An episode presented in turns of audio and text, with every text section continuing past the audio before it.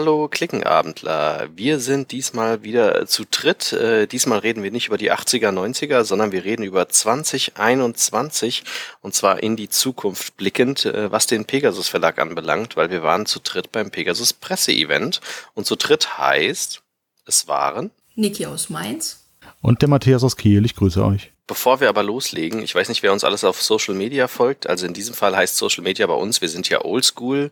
Wir alle drei sind schon älteres Semesters. Die Niki, der Matthias und ich heißt bei uns immer Facebook und maximal Twitter. Ich glaube, der Matthias ist manchmal noch auf Instagram unterwegs, aber wir sind sonst eigentlich nicht so aktiv in den ganzen ganz jugendlichen Medien. Ähm, auf Twitter und Facebook haben wir gepostet und hatten eine Umfrage gemacht wegen unserem lieben Freund, dem Olli, den Spielevater, ob denn Schnippspiele Schnippspiele heißen oder Schnickspiele. Und ich bin mega enttäuscht äh, und bin anscheinend ein reines Unikum zusammen mit Niki Matthias, meiner Frau, meinem Bruder und so, ähm, weil von den 298 Stimmen, die wir bisher eingesammelt haben, sind 96 Prozent sagen Schnippen, während äh, wir drei, glaube ich, uns relativ einig sind, dass das eigentlich Schnicken heißt. Genau, also mir ist tatsächlich auch nur Schnicken im Begriff. Äh, ansonsten kann ich mich an keinen anderen erinnern. Vielleicht kommt das auch mit dem alten, mit dem alten Semester hin. Ich habe inzwischen herausgefunden, dass auch meine verräterischen Eltern tatsächlich Schnippspiele sagen und habe gesagt, Schnippen ist doch das, was ich zur Musik oder irgendwie im Takt mache. Das ist doch Schnicken, aber irgendwie wollte da keiner mit losgehen. Ich fand das extrem spannend. Also auch im Discord ging da ein richtiges Bashing los. Der Olli will ja seine Tochter kein Essen mehr machen, weil auch die sagt was anderes als er. Ähm, Fakt ist, die Mehrheit anscheinend in ganz Deutschland sagt Schnippen. Ähm, ich kenne es, wie gesagt, auch nur unter Schnicken. Ähm, und dann gab es noch die Diskussion, ob Schnipsen denn das Richtige ist. Und Schnipsen ist bei uns halt auch das, was ich zur Musik mache. Ähm, und Schnicken ist das, was ich mit Schnickspielen halt mache. Aber anscheinend, wenn ich ein Verlag wäre, muss man Schnippen draufschreiben, damit sind die meisten angesprochen. Zu Schnipsen äh, sage ich, äh, wenn ich so, äh, so kennt ihr die ganz dünnen kleinen Haargummis, damit schnipst man. So, wenn man hier über den Finger hier so eine, ach, wie heißt denn das, so wie so eine Steinschleuder. Das, mit einem, das ist Schnipsen für mich, mit so einem kleinen Gummi. Okay, in Mainz hat also Schnipsen mit Gummis zu tun, habe ich verstanden. Ähm, ihr könnt noch abstimmen. Wir Nicht in Mainz. Äh, ihr könnt noch abstimmen. Der Facebook-Post ist online, der wird auch online bleiben. Ich würde mich sehr freuen, wenn da irgendwann mal vielleicht äh, dann 400 oder 500 Stimmen dastehen. Aber ich hab's, ich gebe es zu, wenn Olli jetzt zuhören sollte. Ich verbeuge mich. Du hast ja recht. Ich bin mit meinen Schnicken die Minderheit, stört mich aber nicht. Ich sag trotzdem Schnicken weiterhin. Und die Diskussion Wikipedia lasse ich nicht zu. Und im Duden tatsächlich, wenn man guckt, gibt es Schnippen. Ein Synonym für Schnippen ist Schnicken und ein weiteres Synonym für Schnippen ist Schnipsen. Also sind alle drei vollkommen legitim und gültig. Aber dann können wir jetzt demnächst, glaube ich, auch noch zu Pegasus kommen. Genau, der Pegasus Verlag hat zum zweiten Mal digital eingeladen. Nach dem Frühjahr hat er jetzt am letzten Freitag von der Aufnahme, also vor einer Woche genau, die Aufnahme jetzt hier ist am 18., am 11. Juni nochmal digital zu einem Presseevent eingeladen, um nochmal, ja, ein paar neuen noch nicht bisher bekannte Neuheit darüber zu informieren, dass die noch in diesem Jahr kommen sollen und vor allem aber auch um Updates zu geben zu Spielen, die bisher noch nicht erschienen sind oder die eben auch schon so im äh, Sommer, zweites, drittes Quartal eigentlich erscheinen sollten und was damit jetzt eben passiert. Denn da kommen wir nachher nochmal zum Thema wahrscheinlich auch genauer, denn das war ja am Ende auch nochmal Thema in der Talkrunde. Aber nach wie vor ist eben das Problem mit Lieferengpässen, Materialschwierigkeiten etc., dass das alles nicht so einfach ist für die Verlage und deswegen hat sich eben einiges auch verzögert und ist nicht so oder scheint nicht so, wie es im Plan eigentlich gedacht war. Ich glaube de facto, das wird auch noch in naher Zukunft so bleiben. Also es sieht so aus, ähm, dass 2021 einige Spiele rauskommen, die vor zwei Jahren teilweise angekündigt waren. Und das wird wahrscheinlich auch 2022 erstmal nicht besser, weil wenn man sich drüber ähm, nachdenkt, äh, wenn man jetzt keine Produktionsslots kriegt, kriegen die Verlage ja dann teilweise erst die Produktionsslots nächstes Jahr. Ähm, und äh, wenn es so weiter bleibt mit den Rohstoffpreisen und den Transferwegen, wird sich das wahrscheinlich jetzt in naher Zukunft erstmal ein bisschen hinziehen. Und dann gibt's halt ein paar weniger Neuheiten oder wie gesagt, die, die nicht ganz so viele Neuheiten, wie man es gewohnt ist. Nichtsdestotrotz können wir ja anfangen, ein paar Neuheiten kommen und sind auf dem Weg oder gerade in der Produktion. Und angefangen hatte Pegasus mit den Kinderspielen, ähm, die, äh, ich habe mir hier notiert, äh, die Sarah Stark hat die vorgestellt. Ich kannte sie persönlich tatsächlich noch gar nicht. Nee, halt, äh, die Sarah Stark ist die Autorin vom ersten Spiel, Entschuldigung. Aber diejenige, die es vorgespielt hat, war auch neu, glaube ich. Die kannte ich tatsächlich auch noch nicht.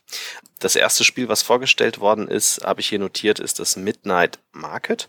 Ähm, ist ein Spiel von der Sarah Stark, ist ähm, ein doppelseitiger Spielplan. Auf einer Seite kann man zu zweit spielen, auf der anderen Seite mit drei bis vier Personen. Und ähm, es geht darum, dass man Zaubergeister in die richtigen Reihenfolgen bringt. Und soweit ich das verstanden habe, das war nicht immer ganz so einfach, weil wir auch noch die Kinder bei uns hatten. Es war relativ laut manchmal. Ähm, geht es darum, dass man einen Würfel wirft und dieser Würfel kann dann verschiedene Ergebnisse haben und je nachdem, was er für ein Ergebnis hat, zum Beispiel bei einer Farbe, dann darf ich einen Geist dieser Farbe, weil jeder Spieler hat, ähm, ich glaube, die Farben waren pink, blau, orange, gelb. Ähm, und äh, unter diesen Geistern befindet sich im Geheimen eine Zahl darunter, die sagt, welchem Spieler sie gehören. Und wenn ich dann eine blau würfel, kann ich einen Geist, der auf einem blau, äh, der blau ist, bewegen. Hoffentlich ist es dann auch meiner. Und ähm, beim Joker konnte ich jeden bewegen und dann gab es auch noch ein Symbol, ich weiß aber nicht welches es war, da durfte ich unter die ganzen Geister gucken. Und versuchen tue ich irgendwie, dass die Geister vor den richtigen Hütten stehen. Ähm, und wenn man vor der richtigen Hütte steht, dann konnte man Chips gewinnen. Aber das habe ich nicht ganz so verstanden, wie das gedacht war. Vielleicht aber einer von euch. Ja, du hast den Großteil der Regeln, so wie ich sie verstanden habe, schon äh, richtig wiedergegeben. Ähm, also auf dem Spielplan sind eben am äußeren Rand ringsherum äh, verschiedene Buden, weil wir auf dem ähm, Midnight Market eben sind. Und da sind vor jeder Bude sind zwei Plätze. Und der, die zweite Person, die zu einer Bude, die, also die, die zweite Figur stellt, die bekommt schon mal auf jeden Fall einen von diesen Chips und dann wird eben geguckt, welche, welche Zahlen da drunter sind, also welches Team da tatsächlich steht. Und deswegen willst du natürlich bestenfalls, dass es dein eigenes Team ist, weil die Personen kriegen auch nochmal jeweils einen Chip. Das heißt, bestenfalls habe ich zwei meiner vier Figuren vor dieser einen Bude, die ich dann auch als werte, indem ich die zweite Figur dahin stelle und dann kriege ich eben sogar in dem Fall dann drei Chip-Punkte. Es gibt am Ende drei verschiedene Wertungsbereiche, die irgendwie sind. Also es ist nicht so, dass die Chips alleine nachher zum Sieg führen, denn es gibt auch noch für andere Sachen Punkte, sodass es auch mehrere Sieger in einer Partie geben kann. Ich habe eben aber noch mal nach den Autoren geguckt, denn es ist tatsächlich aber so gewesen, dass du, so wie du es zuerst gesagt hast, also die Sarah Stark von der Mühlenkind-Agentur, die hat die Spiele vorgestellt, denn die Autoren ah. des Spiels sind Stefan Kloß und Anna Polzer. Also das, ich glaube, ein Ehepaar, wenn ich das richtig im Kopf habe, die, die auch schon mehrere verschiedene Spiele zusammen rausgebracht haben. Unter anderem glaube ich zum Beispiel Beastie Bar, und ich meine auch dieses Film ab, was vor ein paar Jahren bei Pegasus erschienen ist, mit diesem Kino, wo man auch bestimmte Personen nebeneinander platzieren wollte. Das ist, meine ich, auch von den beiden. Korrekt. Und das äh, tatsächlich, ich finde sogar, dass äh, Beastie Bar eins ihrer absoluten Highlights ähm, kann ich rauf und runter spielen und habe da immer extrem viel Spaß mit, weil das so ein Jux und Gaudi-Spiel ist und noch so eine schöne Grafik. Also wer das nicht kennt, äh, der kann da gern zugreifen ohne Probleme. Aber die haben ganz schön viele verschiedene Spiele rausgebracht. Ähm, ich besitze davon auch einige daheim. Ähm, unter anderem bei Pegasus auch das Honey übrigens, ähm, was wir jetzt auch gerade äh, mitten im Testen sind bei der Ayana, ist auch von denen. Also die haben einen großen Output. Ähm, zu der Mechanik her, gespielt haben wir das Spiel natürlich nicht. Ähm, das Spiel wurde glaube ich, ganz kurz angepitcht, als wir das letzte Mal über die Pegasus-Neuheiten gesprochen haben, also im Frühjahrspodcast, kam bisher aber noch nicht raus. Und ich glaube, es gibt ja aber auch in diesem Bereich ganz, ganz viele oder es gibt zumindest ähnliche Spiele. Und ich glaube, eins der mit bekanntesten dürfte ja dann auch das Heimliche und Co. sein. Habe ich jetzt schon ewig nicht mehr gespielt, muss ich unbedingt mal wieder spielen. Ich gucke auch gerade direkt drauf, wo es ja auch darum geht, ne, dass man nicht weiß, wer welche Figur ist ähm, und äh, das verheimlichen will. Davon gibt's ja ein paar und das ist immer so ein lustiger Gag-Mechanismus eigentlich. Genau, ansonsten fügt es sich so ein bisschen in diese Spielewelt ein, von äh, wo vor Pegasus schon mehrere, also in diese magische Spielwelt ein, wo schon mehrere Spiele ähm, erschienen sind. Ich habe das bei Pegasus auf der Seite gesehen. Also sie zählen so Spiele wie Zauberer hoch 3, Fabulantica, Mari Magica und Hexenhochhaus. Das zählt so alles zu diesen magischen Spielen. Das heißt, die Grafik ist auch ähnlich gehalten und das führt so alles zusammen, sind aber natürlich alles eigenständige Spiele. Ähm, zwei bis vier Personen können das spielen, 20 bis 30 Minuten soll es dauern und ab sechs Jahren soll es dann sein und fällt in diese Pünktchenreihe, nennen sie das. Das ist einfach, wenn auf den Schachteln der Kinderspiele ähm, auf der Hauptfarbe so noch weiße Pünktchen zu sehen sind. Oder ähm, die, da gibt's blaue Spiele, rote Spiele und wenn da so Pünktchen drauf sind, dann zählen die in diese Pünktchenreihe. Die ich auch nur wärmstens empfehlen kann. Da haben wir auch sehr viel Spaß mit Diana, mit der Pünktchenreihe. Ähm, waren bisher alle sehr, sehr gut. Eine weitere Reihe, die sie etablieren wollen, beziehungsweise dann etabliert wird, ist die Kids Fun-Reihe. Ich bin gerade gar nicht sicher, ob schon eins unter dem Markenlabel rausgekommen ist. Eventuell das mit diesem Can't-Stop-Mechanismus, Matthias. Weißt du, ob das zur Kids Fun-Reihe gehört hat? Weißt du, das mit dem, wo, wo man diese Dinger umschnicken kann, ähm, wo der Plan sich direkt aufbaut? Ich weiß nicht, ob das zu der Reihe eventuell gehört. Das kann gut sein. Ich hätte jetzt aber auch fast gesagt, dass auch das Honey in diese Reihe mit reinfiel. Das zumindest, glaube ich, nicht in der Pünktchenreihe mit Ja, wahrscheinlich. Meine, dass das dann auch schon damit ja. reinzählt. Also ich habe im Kopf, aber ich glaube, das ist auch noch nicht draußen. Sie hatten doch auch eins vorgestellt, was wir auch schon mal gefilmt hatten, kurz, nur das mit diesen Schildkröten, die runterfallen. Das gehört auf jeden Fall auch dazu und ich glaube, das ist auch noch nicht erschienen. Turtle Mania oder so? Irgendwie, ja, genau. Irgendwie so war der, der Name. Genau. Und ein weiteres, das hatten sie im Frühling auch schon kurz vorgestellt, fand ich ganz lustig, ähm, ist dieses Bubble Trouble. Das haben sie jetzt nochmal vorgestellt. Das ist ein, ein, ein, ein Wurfspiel, haben sie es genannt, ab fünf Jahre vom Michael Color. Ähm, und es ist so, dass man äh, das auf dem Boden spielt oder auf dem Tisch. Und grundsätzlich, jeder, der von uns Kinder hatte oder wenn ihr hier zuhört, jeder, der noch keine Kinder hat, gewöhnt euch dran, wenn ihr Kinder habt, spielt ihr sehr, sehr, sehr oft auf dem Boden. Also kann man auch gleich ein Spiel entwickeln, was man auf dem Boden spielen kann. Ähm, und äh, da sind zwei Screens, ich weiß nicht, wie groß die sind, also einfach nur, ähm, das ist kein Brett in dem Sinn, sondern einfach nur so ein kleines Mini-Tableau. Ne? Und die legt man hin. Das ein, der eine Screen zeigt die Meerestiere und der andere Screen zeigt äh, Haifische. Und dazwischen platziert man jetzt die verschiedenen Meerestiere. Und es gilt jetzt darum, Chips reinzuwerfen mit einem gewissen Abstand zu diesen, mir fällt kein deutsches Wort für Screen ein, zu diesen Markierungen. Und ähm, man versucht mit diesen Chips, die man reinwirft, äh, was Blubberblasen sind, die Meerestiere zu treffen, weil dann rettet man sie. Und wenn dann eine Runde vorbei ist, dann landen die Tiere, die eine Blubberblase haben, ähm, im Riff. Und alle anderen, oder beziehungsweise werden eins Richtung Riff geschoben. Und alle anderen Tiere, die keine Blubberblase haben, werden eins Richtung Hai geschoben. Und das spielt man Stück für Stück. Ich weiß nicht, ob es verschiedene Varianten hat. Es klang aber jetzt erstmal kooperativ, weil alle gemeinsam gewinnen, glaube ich. Oder aber, aber man könnte es mir auch als Variante vorstellen, dass man halt dann die Fische behält im Riff. Aber ich weiß nicht, ob es das gibt. Ähm, da war ich jetzt nicht ganz so aufmerksam am Schluss. Oder es wurde nicht gesagt, glaube ich sogar. Ich glaube, besonders erwähnt wurde es nicht. Deswegen würde ich es auch als kooperativ sehen. Genau. wenn man eben auch nur diese Meerestiere auch nur ansatzweise berührt mit so einer ähm, Luftblase, dann ist es eben so, dann werden sie einmal, das sind runde Plättchen, die werden einmal quasi oft um die eigene Achse einmal nach unten bewegt oder wenn man nicht trifft, eben nach oben bewegt. Und am Ende wird einfach, wenn keine Tiere mehr in der Mitte in der Freifläche sind zwischen diesen beiden Begrenzungen, ich hätte es einfach zwei Tableaus genannt, irgendwie längliche Tableaus, dann zählt man eben, wie viele Tiere man gerettet hat und das spricht eigentlich für eine kooperative Variante. Niki, was machen eigentlich deine Knien? Sind die schon durch mit deinen zwei Kindern? Vom, vom vielen Sitzen und Liegen bei Spielen auf dem Boden? So viel spielen wir tatsächlich nicht auf dem Boden. Wir spielen schon am Tisch. wir sind äh, gesitteter. Außerdem, äh, wenn man in einem gewissen Alter ist, dann kommt man vom Boden nicht mehr so schnell hoch und so gut. Das sagst du mir. Ich habe hier einen fucking Gipsfuß schon seit über einem halben Jahr und ich krieg den auch das nächste halbe Jahr nicht los.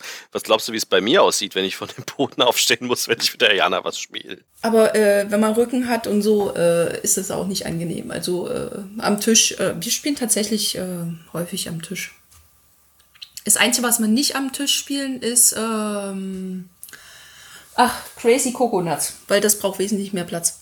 da reicht unser kleiner Tisch nicht aus. Das können wir ja morgen äh, mit dem, mit dem, wie heißt das Spiel hier, was ich hier habe, mit dem, ah, mit den Burgen, die man zerstören muss. Äh, das Ganze ah ja, das, das, äh, das mit den vielen Spieleschachteln. Catapult Kingdoms. genau.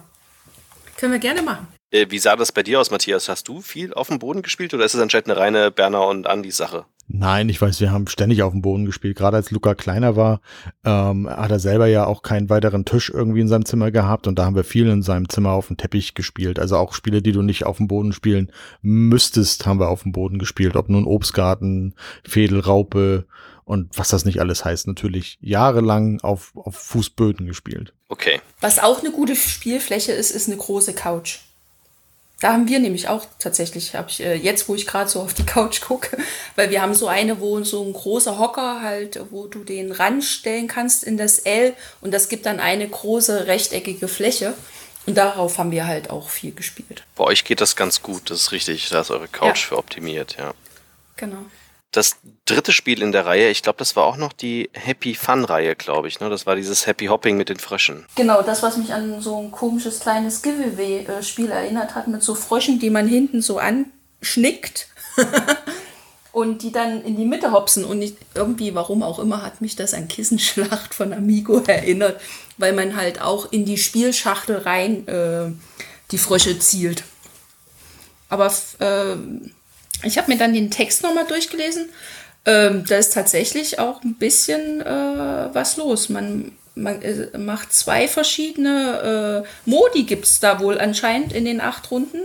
Einmal auf Geschwindigkeit und einmal um, äh, dass jeder Frosch einmal dran ist und äh, man erfüllt Aufträge. Habe ich das richtig verstanden? Das ist zumindest das, was ich mir auch notiert habe. Ne? Genau, dass du über acht Runden spielst, Zielkarten erfüllen musst und dass es eben manche Runden gibt, wo du eben einfach auf Schnelligkeit möglichst schnell irgendwie möglichst viele Frösche dann in die entsprechende, also es ist die Spielschachtel und die Spielschachtel ist aufgeteilt in vier Bereiche. Ich würde es jetzt Tümpel nennen oder so. Ne? Es sind also einfach vier kleine quadratische Kästchen, wo du eben diese ähm, Frösche reinschnicken kannst.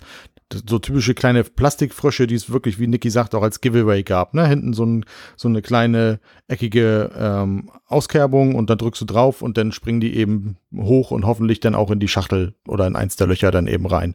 Und da gibt es eben dann verschiedene äh, Rundenmöglichkeiten, die es gibt und die vier ähm, Tümpel, in die du es reinschnicken musst und das geht, dann gibt es eben auch wieder Chips und wer am schnellsten ist, kriegt noch Marienkäfer-Chip. Äh, der hat dann wiederum farbige Mücken auf der Rückseite und am Ende, in der letzten Runde oder am Ende der letzten Runde wird nochmal aufgedeckt, für welche Mückenfarbe es auch nochmal extra Punkte gibt. Also auch noch so ein kleiner Überraschungsmoment, sodass sich die ähm, Siegreihenfolge oder die, die Punktereihenfolge auch nochmal ändern kann. Genau.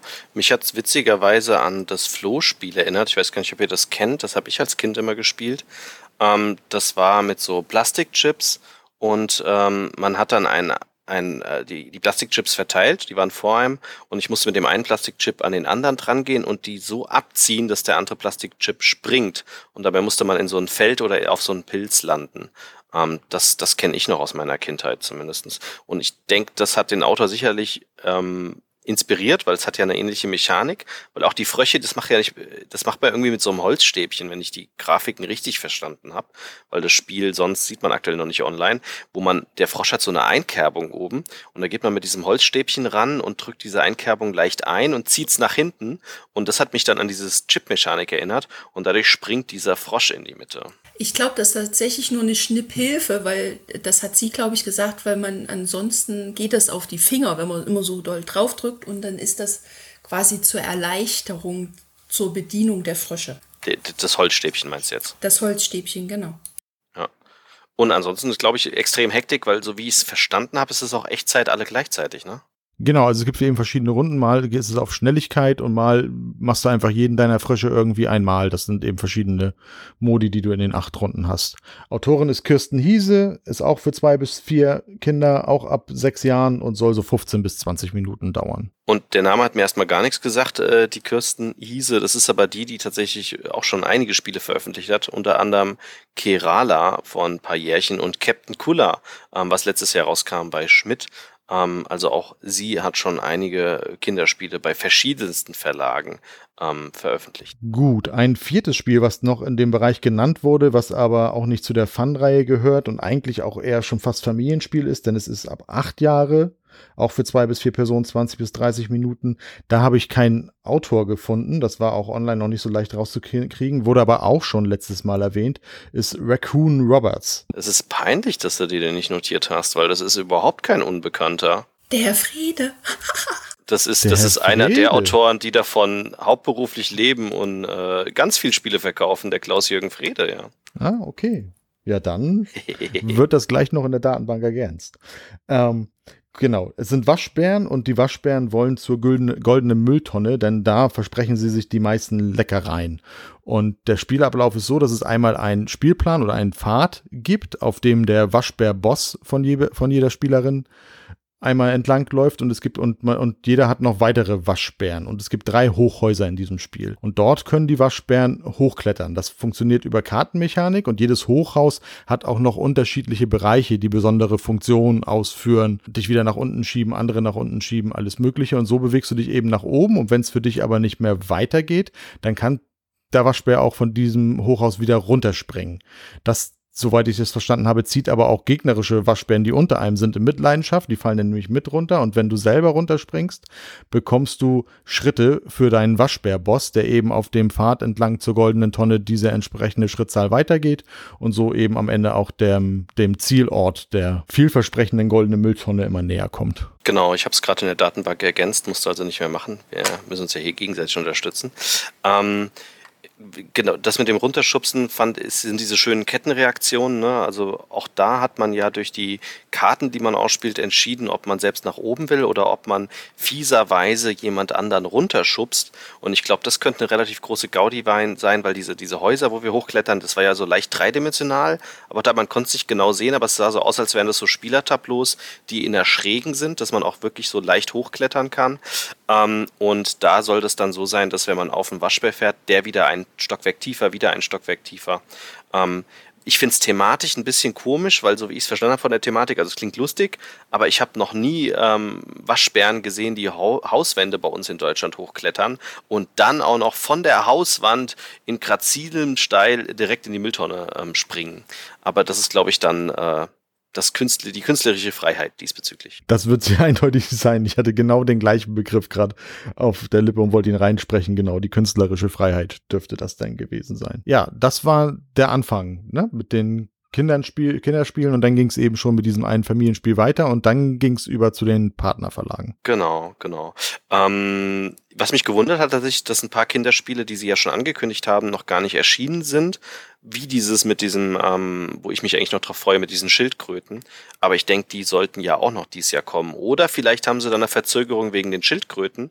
Ähm, Wäre jetzt nichts Neues, weil Dodo hat sich ja auch verspätet, ne, wegen diesen Bällen, dass jetzt gerade halt der Transfer ge gestoppt ist. Da hatte ich, hatte ich, glaube ich, eine News geschrieben vor ein paar Tagen, ne, ähm, wo auch wieder ein ganz bekannter Hafen in China wegen Corona, ähm, weil das jetzt die neue Variante ist, die da, die da zuschlägt, komplett zugemacht worden ist und sich dann alles um Monate nach hinten schiebt.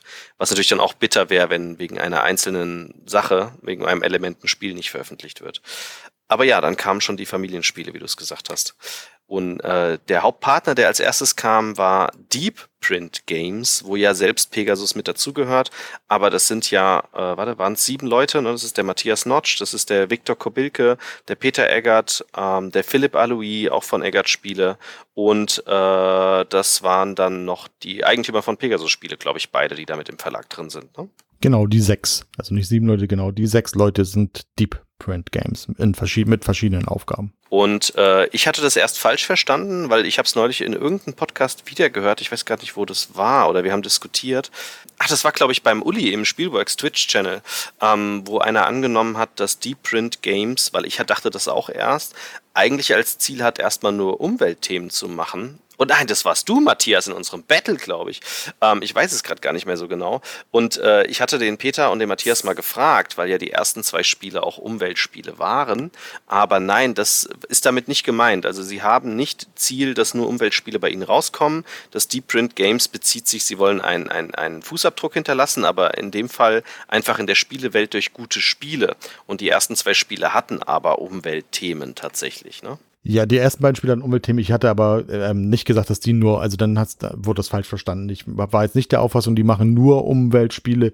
Ich hatte ähm, eher nur eben Renature und, und Kyoto als Beispiele für meine These genommen. Tatsächlich, dann war das vielleicht falsch gedacht. Was aber auch, ähm, aber da kommen wir gleich am Ende dann nochmal zu, was eben viele auch gedacht haben, ist, dass bei den ganzen Namen, die man da drauf hat und gerade auch bei Victor und an und Peter Eggert, dass man ja auch gedacht hat, da kommen jetzt die ganzen komplexen Titel raus. Und das ist bisher ja auch nicht so gewesen. Und bei bei den Spielen, die sie jetzt noch mal, zu denen sie noch mal kurz was gesagt haben, die jetzt in diesem Jahr die nächsten drei, die erscheinen werden, ist es eben auch wieder so, dass das alles Familien, Familien plus Spiele sein werden. Was ich lustig finde, das liegt wahrscheinlich unter anderem daran, dass sie sich einmal Deep Print Games genannt haben, also das Deep tiefe Spiele, dass vielleicht viele das missverstanden haben. Und wir wussten ja auch am Anfang gar nicht, also ich find's cool, welche Leute sich da zusammengetan haben, aber man darf ja auch nicht vergessen, der Peter Eggert hat schon bei Eggert Spiele eher so die Kenner- und Expertenspiele rausgebracht. Der Viktor Kobilke hat sehr viel sehr komplexe Spiele redaktionell betreut, wie Mombasa zum Beispiel.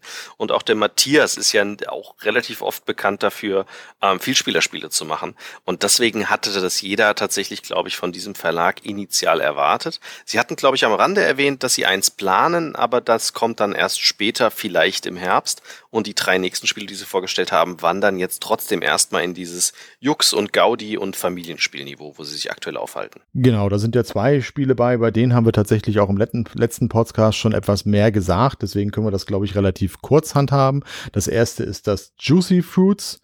Ähm, das vom Autor Christian Stör, der auch im letzten Jahr mit Pictures zusammen mit seiner Frau das Spiel des Jahres gewonnen hat und erinnert ja so ein bisschen an, an Schieberätseln und verschiedene Früchte, die du auf deiner Insel dann irgendwie freischaufeln willst, um möglichst Platz zu haben, um da auch Märkte bauen zu können. Und dann willst du die in deine Schiffe kriegen, dass du die Früchte liefern lassen kannst. Und ja, ist so ein bisschen, wie soll ich sagen, ja, ein bisschen so Gebietsbewegung, Plättchen legen und versuchen einfach auch den eigenen, den, das eigene Tableau so ein bisschen zu optimieren. Und da gibt's auch noch verschiedene Varianten. Viel größer wollte ich da jetzt gar nicht drauf eingehen. Und das zweite, sonst könnt ihr gleich zu den beiden noch was sagen, ist ja das Rohrschach. Das haben wir beim letzten Presseevent sogar auch mal kurz in zwei Teams gespielt. Da geht's ja um die bekannten Rohrschachbilder, die auch vor allem in der Psychologie ähm, oft benutzt werden diese Tintenklecks-Bilder, wo man eben deuten soll, was das irgendwie sein soll, was man da eben sieht. Und dann geht's eben auch im Team, typisches Partyspiel, darum eben dann richtig einzuschätzen, was sich die Person denn dabei gedacht hat, was dahinter versteckt sein soll, hinter diesem relativ abstrakten, aber manchmal auf den ersten Blick für den einen oder anderen auch eindeutigen Bild. Nur da muss man natürlich auch die Meinung dieser Person nachher teilen. Da sieht ja jeder was anderes drin. Ja, und bei dem Hauptspiel, ähm, also zu den zwei Sachen haben wir, glaube ich, letztes Mal relativ viel schon drüber gesprochen gehabt.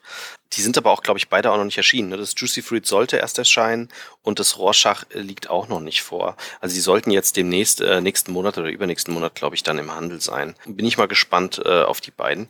Das Spiel, was wir vorher noch nicht gehört haben, glaube ich, zumindest kann ich mich dran nicht erinnern, war das Savannah Park. Das ist ein Kramer-Kiesling-Spiel, also Wolfgang Kramer und Michael Kiesling, ein Autorenpaar, das man kennen sollte, wenn man im Hobby tätig ist. Ganz einfach, dass, äh, weil die beiden, glaube ich, im Pärchenweise und der Kramer auch teilweise alleine ähm, am meisten Spiel des Jahrestitel bisher gewonnen haben über ihre gesamte Laufzeit. Wobei der Michael Kiesling hat auch schon alleine ein Spiel des Jahres gewonnen, nämlich das Azul ist ja von ihm. Und äh, ihr jetziges Spiel, äh, er hat mich in, wenn ich das so durchlese von den Sachen, die bisher bekannt gegeben worden sind, hat mich sehr an das Spiel Take It Easy erinnert. Ich weiß gar nicht, ob ihr das noch kennt. Das ist auch relativ alt, was ich damals geliebt habe. Das war noch vor der Klickenabendzeit, haben wir das rauf und runter gespielt, haben uns extra die alte Version geholt, weil man die zu sechs spielen kann.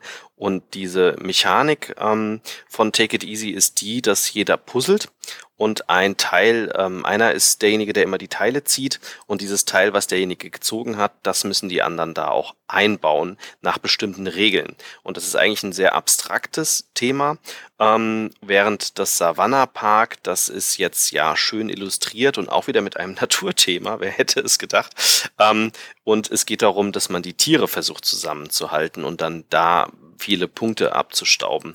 Ich meine, mich erinnert zu haben, dass sie betont haben, da gibt es einen ganz coolen Tweak, den es in den anderen noch nicht gab, aber ich finde den jetzt nicht mehr und ich habe es mir nicht notiert. Also was hier das ganz Spezielle war im Vergleich zu diesen anderen Spielen wie Take It Easy oder bei Pegasus damals das, ähm, ach Gott, wie hieß es, äh, ganz kleines Spiel oh, mit Windmühlen, ähm, äh, Verballhornung, wie hießen das? Äh, Komm gerade nicht drauf. Äh, Sa Sancho Pancho? Don, ja, ich, Don Quixote? Don Quixote, Don Quixote war es. Ja, Don Quixote war es. Genau, genau. Don Quixote. Ich musste auch erstmal kurz ins Regal gucken. Also hatte einer sich irgendwie notiert, ob da nochmal ein Tweak dabei war, der sich unterscheidet zu den anderen? Weil irgendwas muss ja dabei sein. Tweak soll sein, wobei ich dann noch nicht genau die Regeln verstanden habe, der Tweak soll sein, dass dein Tableau eben am Anfang schon voll gepuzzelt ist.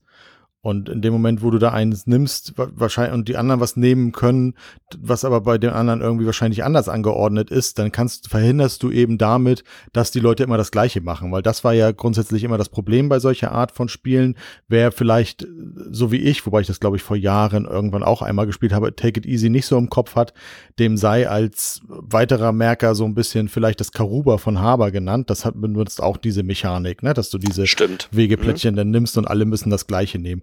Und wenn ich das richtig verstanden habe, ist der Kniff eben hier, dein Tableau ist am Anfang schon voll und du willst eben diese, diese Tiere vernünftig gruppieren, dass du nachher möglichst weite Punkte hast und dadurch, dass wahrscheinlich du das Tableau, das haben sie halt nicht genau gesagt, aber am Anfang jeder selber einfach nur die Plättchen wild verteilst und dann eben eins wegnimmst und woanders dann hin gruppierst. Wobei ganz voll kann der Plan dann ja nicht sein, aber damit verhinderst du eben, dass alle das Gleiche machen, weil jeder schon unterschiedliche Startvoraussetzungen hat. Genau. Ja, mehr steht, glaube ich, im Pressetext auch nicht von denen drin. Äh, da steht auch nur, dass ähm, Runde für Runde sich ähm, ein Spieler halt äh, ein, Plätt, ein Tier äh, aussucht und das muss halt umgesiedelt werden, um dann halt auch, äh, wie ihr schon sagte, Tiergruppen zu bilden, um dann halt äh, Punkte zu kriegen. Aber Punkte scheint es ja auch äh, in unterschiedlichsten Arten zu geben. Also mehrere Punkte wert oder es gibt durch mehrere verschiedene Arten Punkten, die dann zusammen die Gesamtpunkte äh, bilden. Ja, also ich habe das auch tatsächlich nicht so verstanden, weil es gab auch keine Bilder zu sehen ähm, und der Peter hat es nicht im Detail erklärt, sondern nur kurz erklärt ähm, dies und das ähm, und ich konnte es mir tatsächlich bildlich nicht vorstellen, ähm, weil es war ja auch Ziel, dass wir möglichst viele Neuheiten kennenlernen. Ich bin gespannt. Äh, Take It Easy habe ich auf jeden Fall geliebt, hab's immer noch daheim und habe gerade mal nachgeguckt. Das ist von 83. Unglaublich alt ist dieses Spiel schon. Ähm, damals von Peter Burley und ich find's grandios und ich fand auch das Don Quixote hat mir sehr, sehr viel Spaß gemacht, weil ich diese Mechanik sehr liebe, dass alle gleichzeitig ähm, mit derselben Ausgangslage puzzeln, aber dann doch jeder was anderes puzzelt relativ schnell. Das langt ja, wenn du ein, zwei Teile anders legst, dann sieht's bei dir ganz anders da aus und du weißt ja nie, ob wie sich das weiterentwickelt. Ja, genau. Also ich weiß, wir haben auf jeden Fall auch Karuba immer ganz, ganz, ganz gerne gespielt, wobei gerade da immer die Problematik war, dass wenn du teilweise, weil es ja auch so ein bisschen Wettrennen zu bestimmten Punkten ist, dass dann schon die Gefahr besteht, dass du eben auch das Gleiche einfach machst und dann wird es natürlich ein bisschen ähm, ja, nicht langweilig, aber ein bisschen eintönig dann am Ende.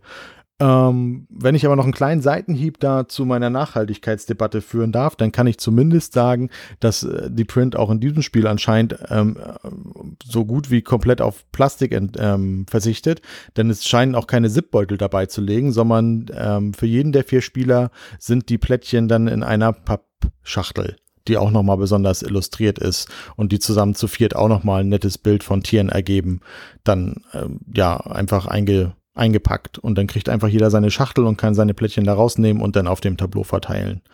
So viel dann nochmal zu meinem Thema der Nachhaltigkeit. Es sei dir ja gegönnt, aber der Punkt ging an mich. Ähm, wer genau wissen will, um was es geht, der muss den Bibel Talk hören.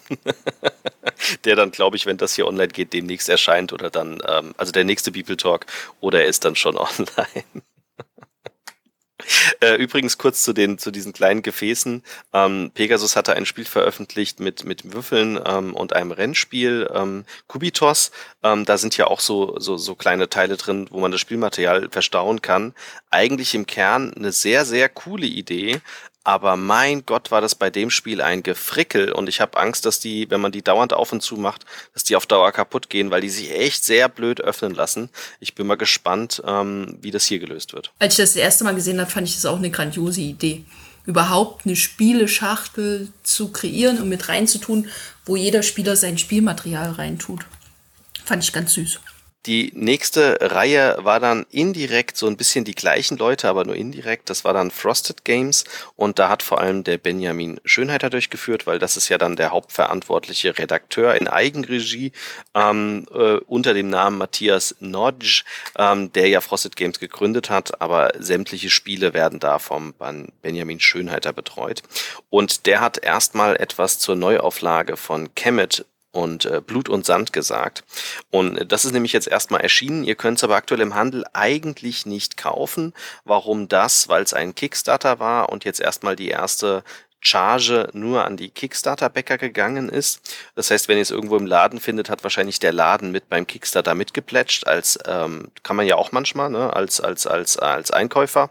Aber die normale Auflage, die kommt dann demnächst in den Handel und das Spiel hat auch schon einige Jahre auf dem Buckel. Ähm, es kam raus bei Matago 2012 und ich hatte erstmal gedacht, das ist überhaupt nicht meine Art von Spiel. Im Kern geht es um Ägypten ähm, und um mythische Kreaturen, was allerdings schon mein Ding ist, aber es ist dann am Ende des Tages, ähm, pusht man sein Volk und hat spezielle Kombos und schlägt sich dauernd auf die Rübe. und so Spiele, jetzt erstmal, wenn man nur diesen Satz klingt, sind eigentlich nicht meins. Ich habe mich aber getäuscht, wie die Hucke. Also wir haben es dann ähm, in Essen haben wir es uns angeschaut und dann haben wir es tatsächlich relativ zeitnah zu Hause gespielt und hatten ein, ein Happening dabei. Unglaublich. Das Material ist unglaublich schön. Wer damals die Edition hatte, hatte riesig große Würfel mit drin, in, in, ne, die man aus dem Rollenspiel kennt, diese, diese W3er, ähm, W4er Würfel. Ähm, und die Figuren waren auch sehr, sehr, sehr, sehr schön äh, modelliert, die Miniaturen. Und im Kern ist da doch auch noch ein bisschen Eurogame dahinter, weil man muss äh, sich optimieren optimieren, kann auf seinem Tableau hochleveln und muss Farbkombos bauen und kann dann in einer gewissen Sache sich hochpushen, hat dann besondere Sonderfähigkeiten und man haut sich zwar dauernd auf die Rübe, aber eigentlich ist es im Kern kein Hau drauf Spiel, sondern ein, ähm, ein Capture the Flag Spiel. Man versucht gewisse Orte auf diesem Brett zu erreichen und relativ lang zu halten, was sehr schwierig ist, weil man dauernd halt die Aktionen sein Volk und seine Eigenschaften pusht und denkt, jetzt ist man gerade super toll, weil man Doppelangriff machen kann oder auch äh, ein auf die Rübe haut, wenn man verteidigt, aber die anderen pushen ihre Fähigkeiten auch und man ist relativ schnell wieder vom Brett runter, aber genauso schnell auch wieder auf dem Brett drauf. Und das hat uns unglaublich begeistert, hätte ich nicht gedacht. Und jetzt in der Neuauflage wurde das ganze Spiel redesigned. Zusätzlich wurde ähm, eine Erweiterung, ähm, die in der ersten Erweiterung, die damals erschienen ist, beziehungsweise für die, nur für die Leute, die es in Essen gekauft haben, war das schon mit dabei. Äh, das haben sie jetzt ins Basisspiel inkludiert und bringen noch eine Erweiterung raus, die noch nie rausgekommen ist und haben die Regeln auch nochmal anscheinend äh, gemainstreamt und verbessert. Wobei ich jetzt schon gelesen habe, man muss jetzt kein Kind von Traurigkeit sein, wenn man den Kickstarter nicht mitgemacht hat tatsächlich, weil da haben sich wohl ein paar Fehler eingeschlichen und dem Spiel wurden Aufkleber beigelegt, dass man die Anleitung überkleben muss an gewissen Stellen, ähm, äh, weil da was falsch ähm, erstmal notiert war.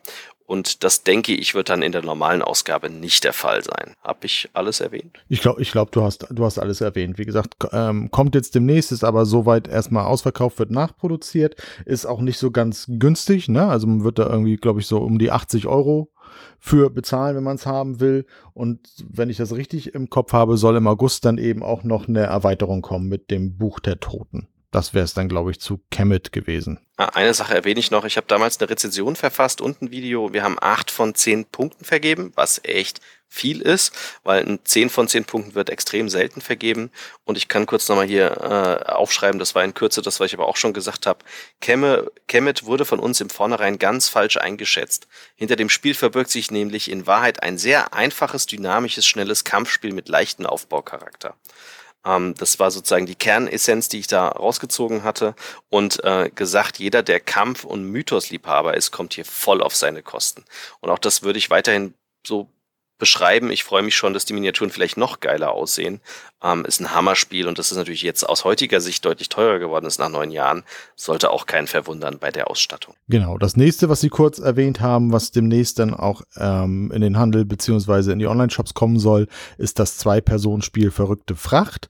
Das wird so ein bisschen betitelt als Zwei-Personen-Pipeline-Spiel und wir finden uns da einfach in, in so einer Logistikfirma quasi wieder und versuchen dann mit, indem wir Plättchen legen, unsere eigene, ja, Frachtauslieferungsstraße zu, zu optimieren. Ne? Also unseren eigenen Produktionsablauf zu optimieren, rechtzeitig LKWs zu holen, dass die Fracht dann auch verschifft werden kann und einfach das Netz insofern einfach auszubauen, dass, dass es immer einfach optimal für uns läuft. Und wie gesagt, ein reines Zwei-Personen-Spiel soll eine halbe Stunde bis Stunde dauern.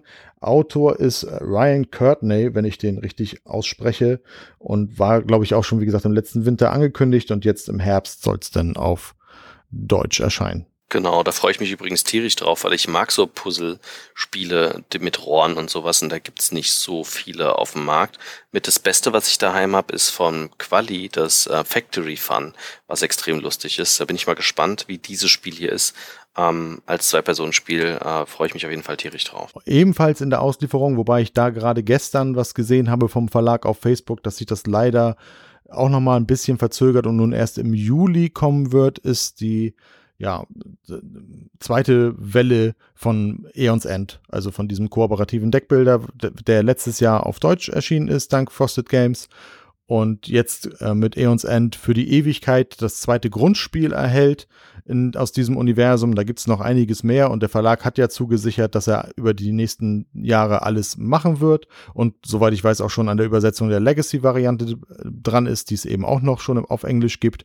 Und wie gesagt, die zweite Welle beinhaltet jetzt das Grundspiel für die e Aeons End für die Ewigkeit und die nächsten beiden Erweiterungen, die Leere und hinter der Finsternis. Dort sollen die Endbosse noch mal schwerer sein als in der ersten Welle und im zweiten Grundspiel wird es auch einige Sachen geben, die dann auch für, die, für, die, für das erste Grundspiel gewesen sind. Zum ein, das ist zum einen eine fehlerhafte Karte, die korrigiert worden ist und weitere Trenner und umformulierte Tableaus, aber auch noch gewisse Bonusmarker, die dann auch für das erste Spiel verwendet werden können. Und überhaupt ist es in dem ganzen, in der ganzen Welt so, dass alles auch mit allem kombinierbar ist. Ne? Also jede Erweiterung und jedes Grundspiel und alle Inhalte, die da drin sind, kannst du beliebig miteinander kombinieren und dir einfach deinen Wunsch-Endgegner und deine Wunsch-Risk-Magier zusammensuchen und dann einfach in die Schlacht ziehen und hoffen, dass du es dann schaffst, die ähm, Feste der letzten Ruhe, wenn ich das jetzt richtig im Kopf habe in der deutschen Übersetzung, dann eben zu schützen vor dem Endgegner. Eine weitere Neuheit, die Sie besprochen haben, ist auch das Clash of Cultures. Und da wird man wieder merken, äh, Frosted Games wird die nächsten Jahre noch extrem viel zu veröffentlichen haben, weil auch das Clash of Cultures ist von 2012. Diesmal allerdings nicht von Matago, sondern damals von Z-Man Games. Da gibt's auch ein Video von uns online und einen äh, relativ detailreichen Spiel-Review-Test in schriftlicher Form, den ich damals angefertigt habe. Ich habe nicht mehr so viel in meinem Kopf davon tatsächlich, weil ich habe es jetzt schon so lange nicht mehr gespielt. Habe damals damals aber auch acht von zehn Punkten vergeben, kann mich also, ähm, ja, muss, muss, muss ein sehr gutes Spiel gewesen sein.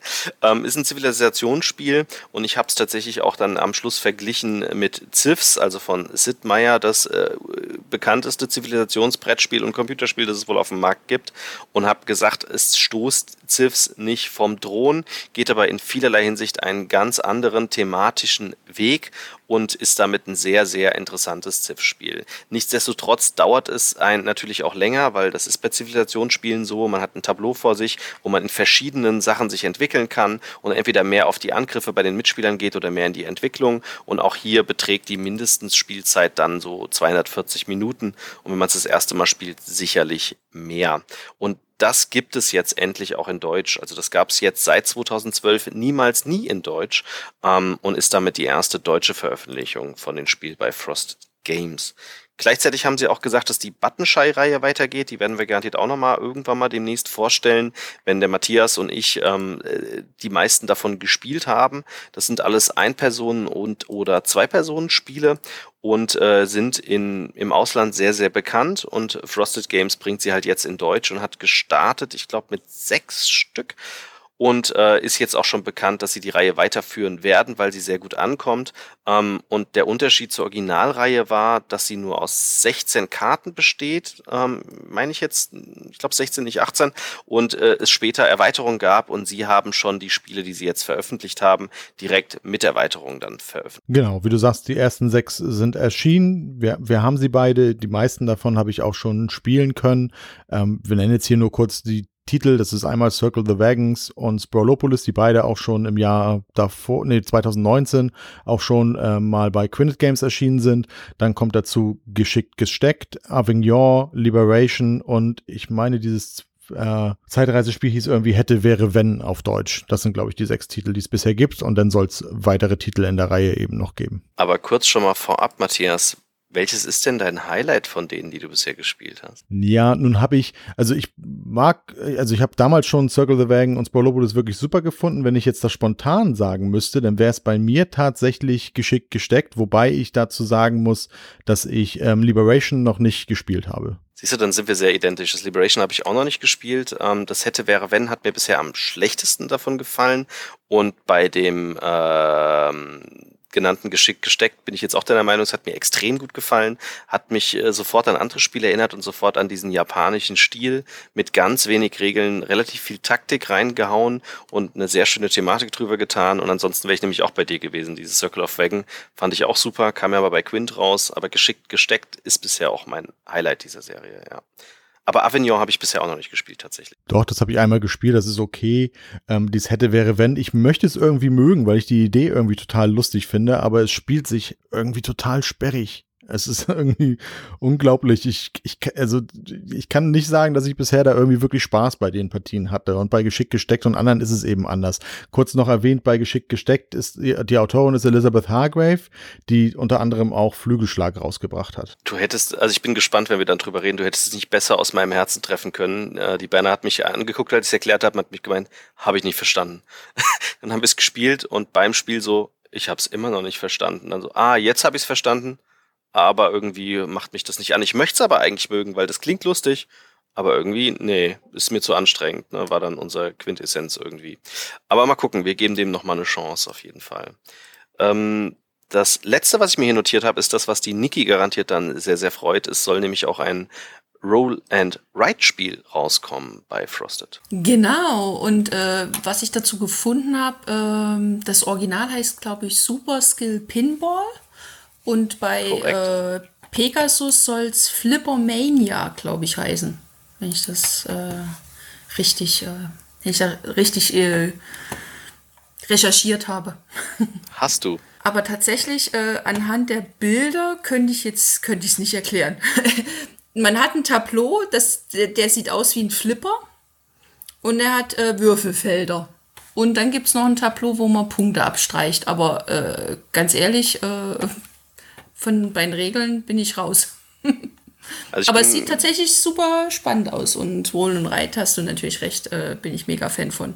Ich bin gespannt, wobei tatsächlich vielleicht der Redakteur den Fehler begangen hat, es extrem herauszustellen, weil dann ist die Erwartungshaltung unglaublich hoch. Und was ich mit herausstellen meinte, ist der Satz, es wäre das erste thematische Roll and Write.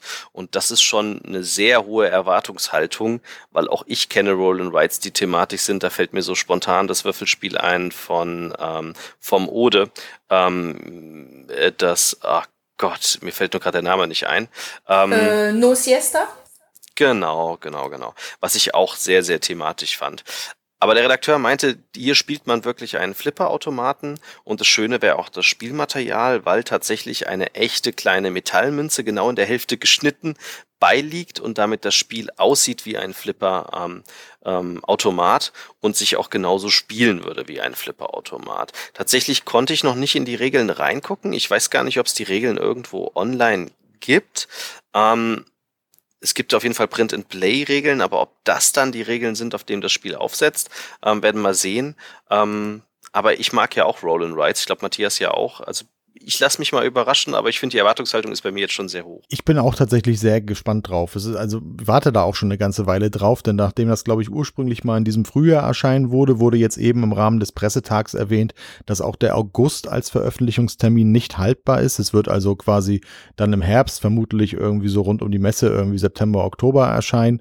Aber ich bin da auch schon sehr, sehr gespannt drauf. Also ein Roland Wright, was quasi einen Flipper simuliert, das klingt auf jeden Fall total spannend. Er hat, Benjamin hat natürlich auch herausgestellt, dargestellt. Es ist für ein bis vier Personen, aber es wird eben ein Roll-and-Ride-Spiel sein. Und da gibt es natürlich auch einige von. Du kannst die halt mit mehreren spielen, aber du spielst schon verhältnismäßig solistisch.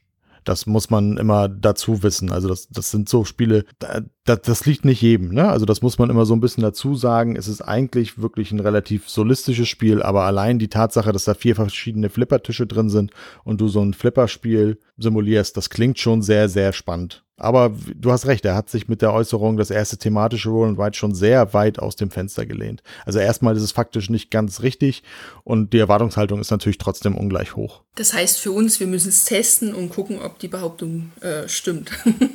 Das heißt ja immer. Als letztes haben wir noch kurz was zu gesagt, aber eigentlich auch nur, dass es rausbringen, ähm, das Sentinels of the Multiverse.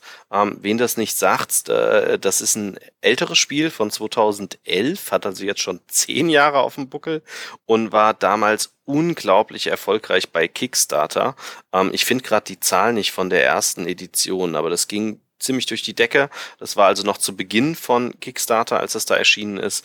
Und jetzt ist vor kurzem ähm, die Ultimate Edition ähm, bei Kickstarter ähm, als Projekt reingekommen und hatte 6000 Unterstützer hatte jetzt aber nicht ganz so hohe Summen wie, glaube ich, damals, aber ist trotzdem eine halbe Million eingenommen worden. Und der Unterschied ist, dass jetzt nochmal alle Karten von mit allen Erweiterungen da reingepackt worden sind, komplett überarbeitet worden ist und vor allem das Hauptkriterium, warum dieses Spiel vielleicht auch in Deutschland nicht rausgekommen ist, geändert worden ist, nämlich das Comic-Design. Das war beim ersten Spiel man kann das Spiel mögen, aber der war halt nicht so, wie wir in Deutschland Comics kennen, auch Superhelden-Comics nicht. Und jetzt haben sie es halt nochmal so angepasst, so habe ich es zumindest verstanden, dass die Grafiken schon eher so sind, wie man es erwarten würde und es leichter zu spielen ist. Grundsätzlich ist es ein Kartenmanagement-System, ich glaube auch mit Deckbuilding-Mechanik etc.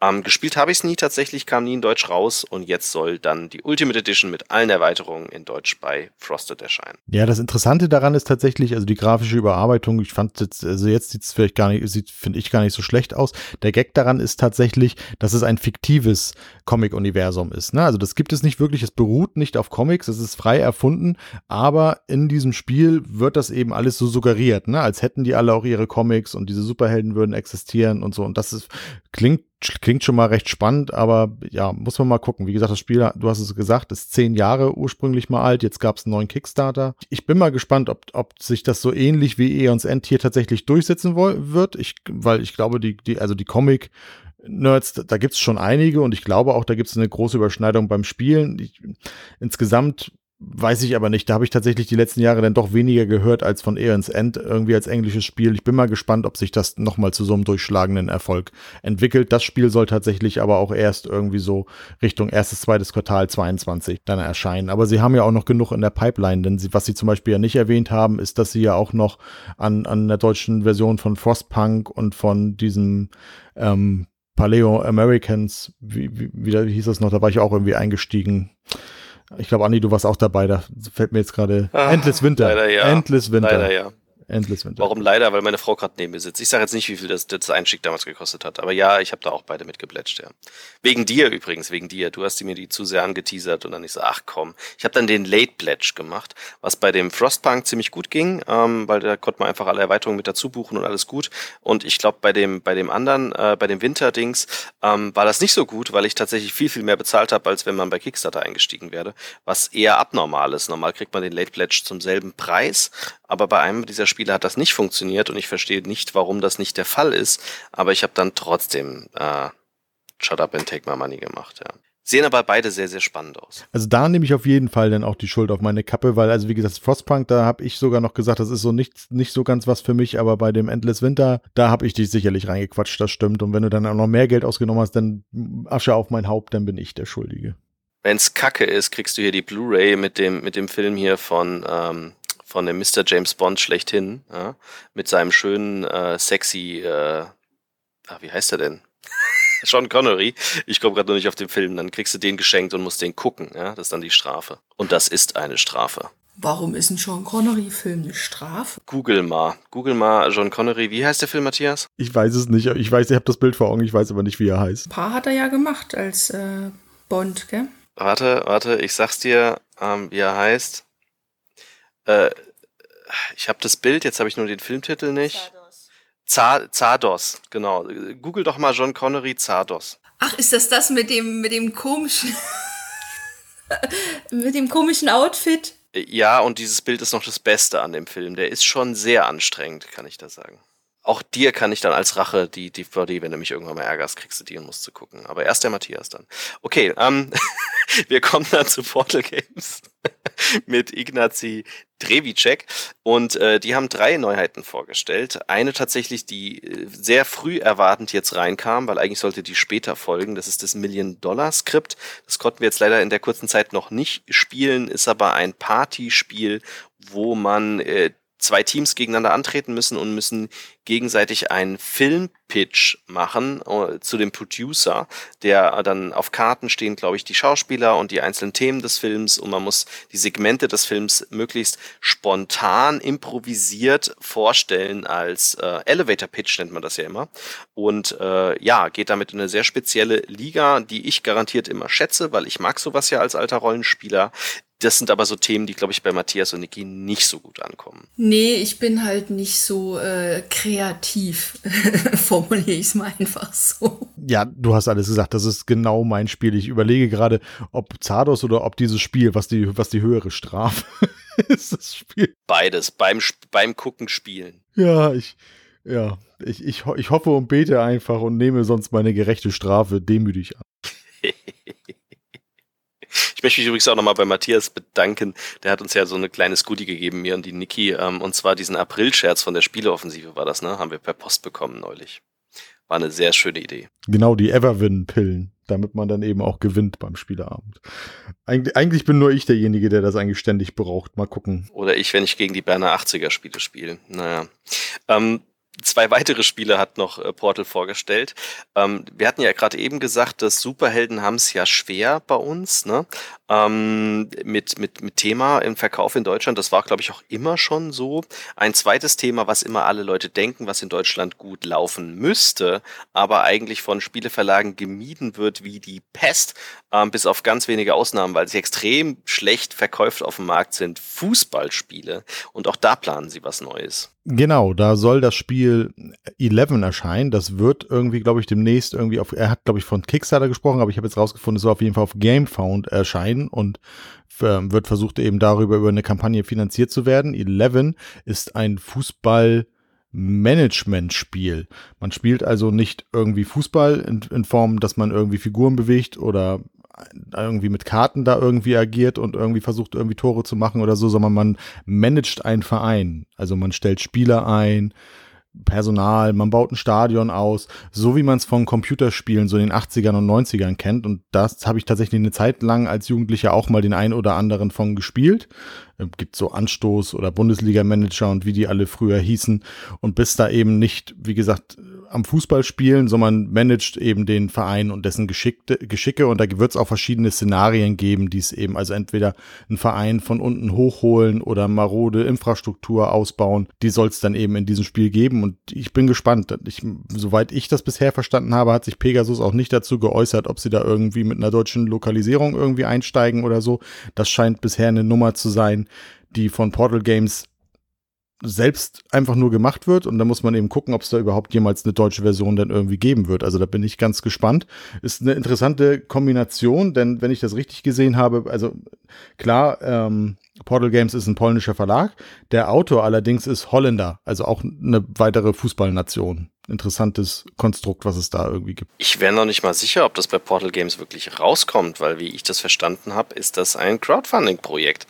Und dann ist immer die spannende Sache, wenn nicht genug Crowdfundiger sich zusammenfinden, ob das Spiel überhaupt erscheint.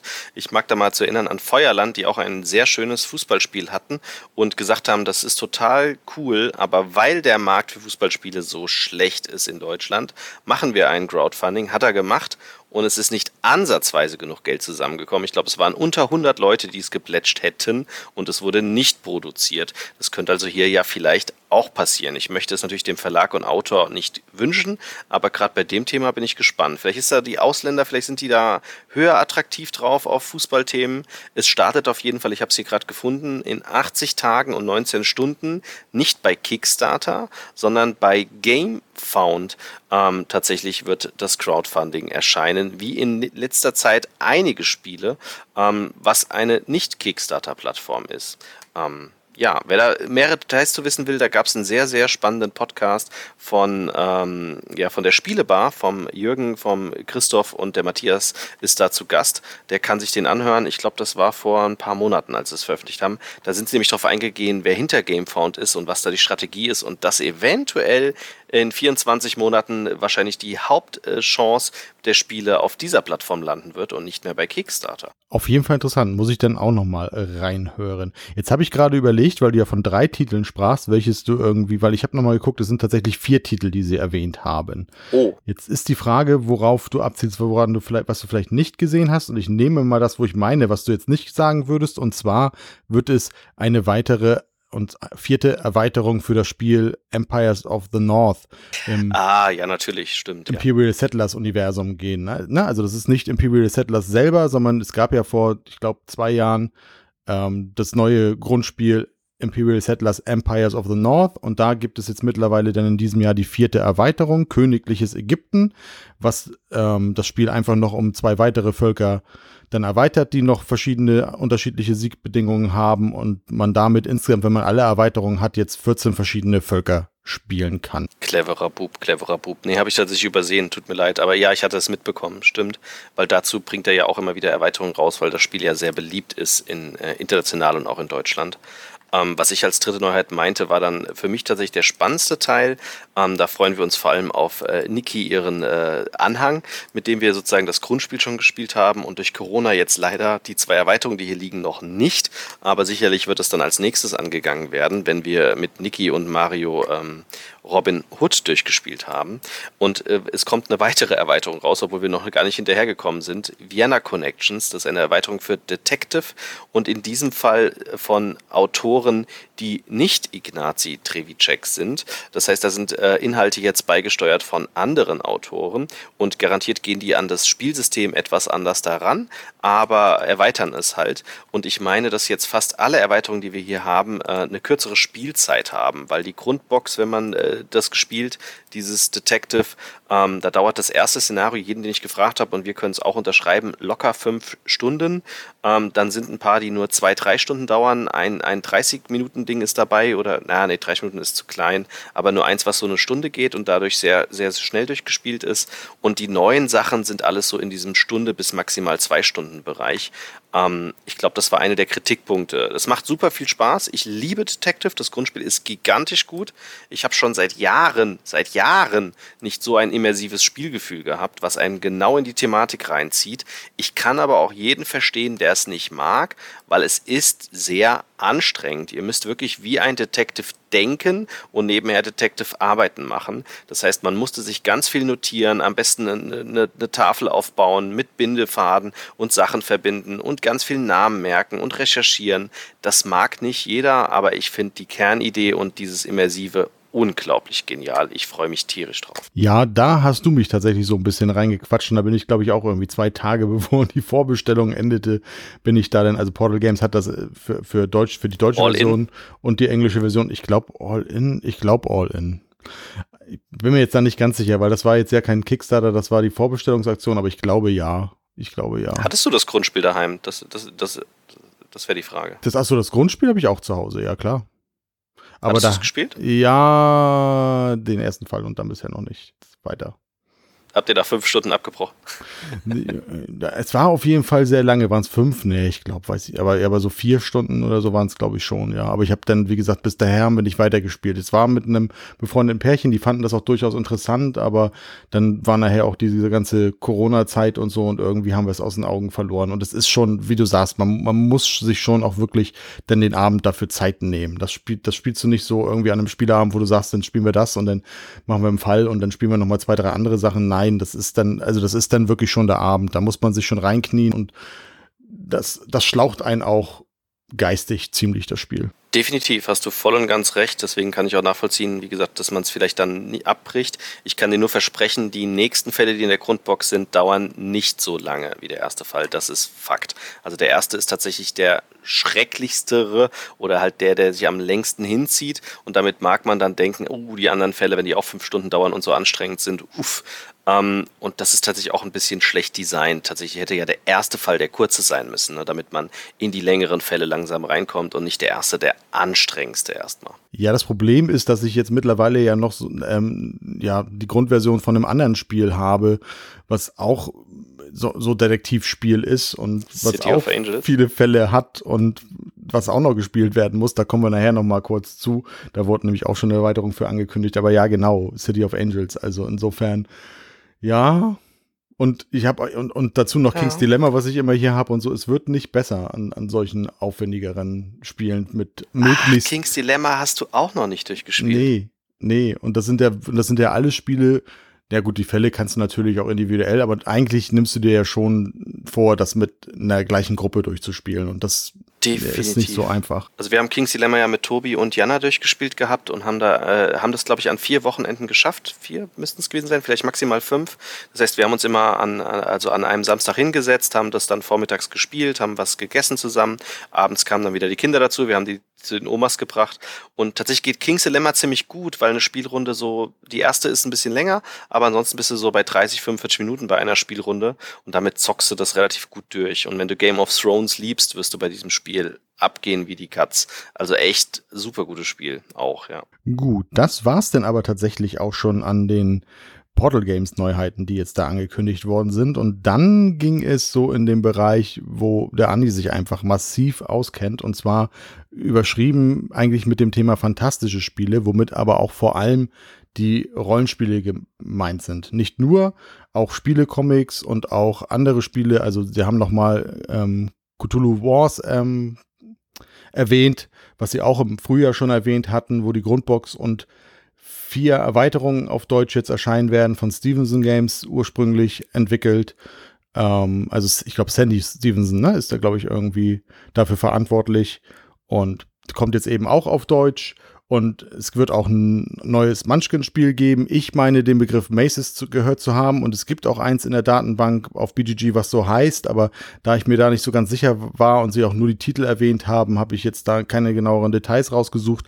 Und ähm, bei Munchkin 40k wird es auch weitere Erweiterungen geben, die dann einfach rauskommen. Auch da haben sie jetzt aber nicht die Titel genannt, sondern das einfach eben nur kurz erwähnt und sind dann in einem ausführlicheren Blog zu den Rollenspielen übergegangen. Ich weiß gar nicht, was du meinst. So tief bin ich in dem Thema gar nicht drin. Im Verhältnis zu euch zweien wahrscheinlich schon, aber ich kenne genug Leute, die da viel tiefer drin stecken als ich. Aber ja, ich übernehme mal den Slot, wenn du vor allem Sandy Peterson schon falsch beim Namen nennst. Ähm, ja, genau. Cthulhu Wars sind sie drauf eingegangen. Äh, das kam mal vor sehr langer Zeit raus. 2015 war ein Kickstarter sehr erfolgreich in mehreren Millionenbeträgen. Ähm, ist im Prinzip eine Art Risiko, also ein Mehrheitenspiel, wo ich ähm, naja, Mehrheitenspiel, ein Eroberungsspiel, ähm, wo ich auf dem Plan mich ausbreite und, und versuche, die einzelnen Länder zu erobern. Der Gag ist, dass äh, Cthulhu Wars den Cthulhu-Zyklus nimmt und zig Erweiterungen bringt, und zwar sehr viele, so dass es zig verschiedene Völker gibt und diese Monster-Miniaturen ähm, der Name Miniatur ist ja schon verkehrt. Also wer das mal live gesehen hat, das sind richtige Orgies. So große Miniaturen gibt's in Spielen normal nicht. Die sind echt riesig und auch der Spielplan ist echt groß und echt schön designt für die damalige Zeit. Und äh, die, das Problem ist, ich habe es tatsächlich nicht daheim, nicht wegen der englischen Sprache, sondern ich hätte eigentlich ein All-In-Pledge machen müssen.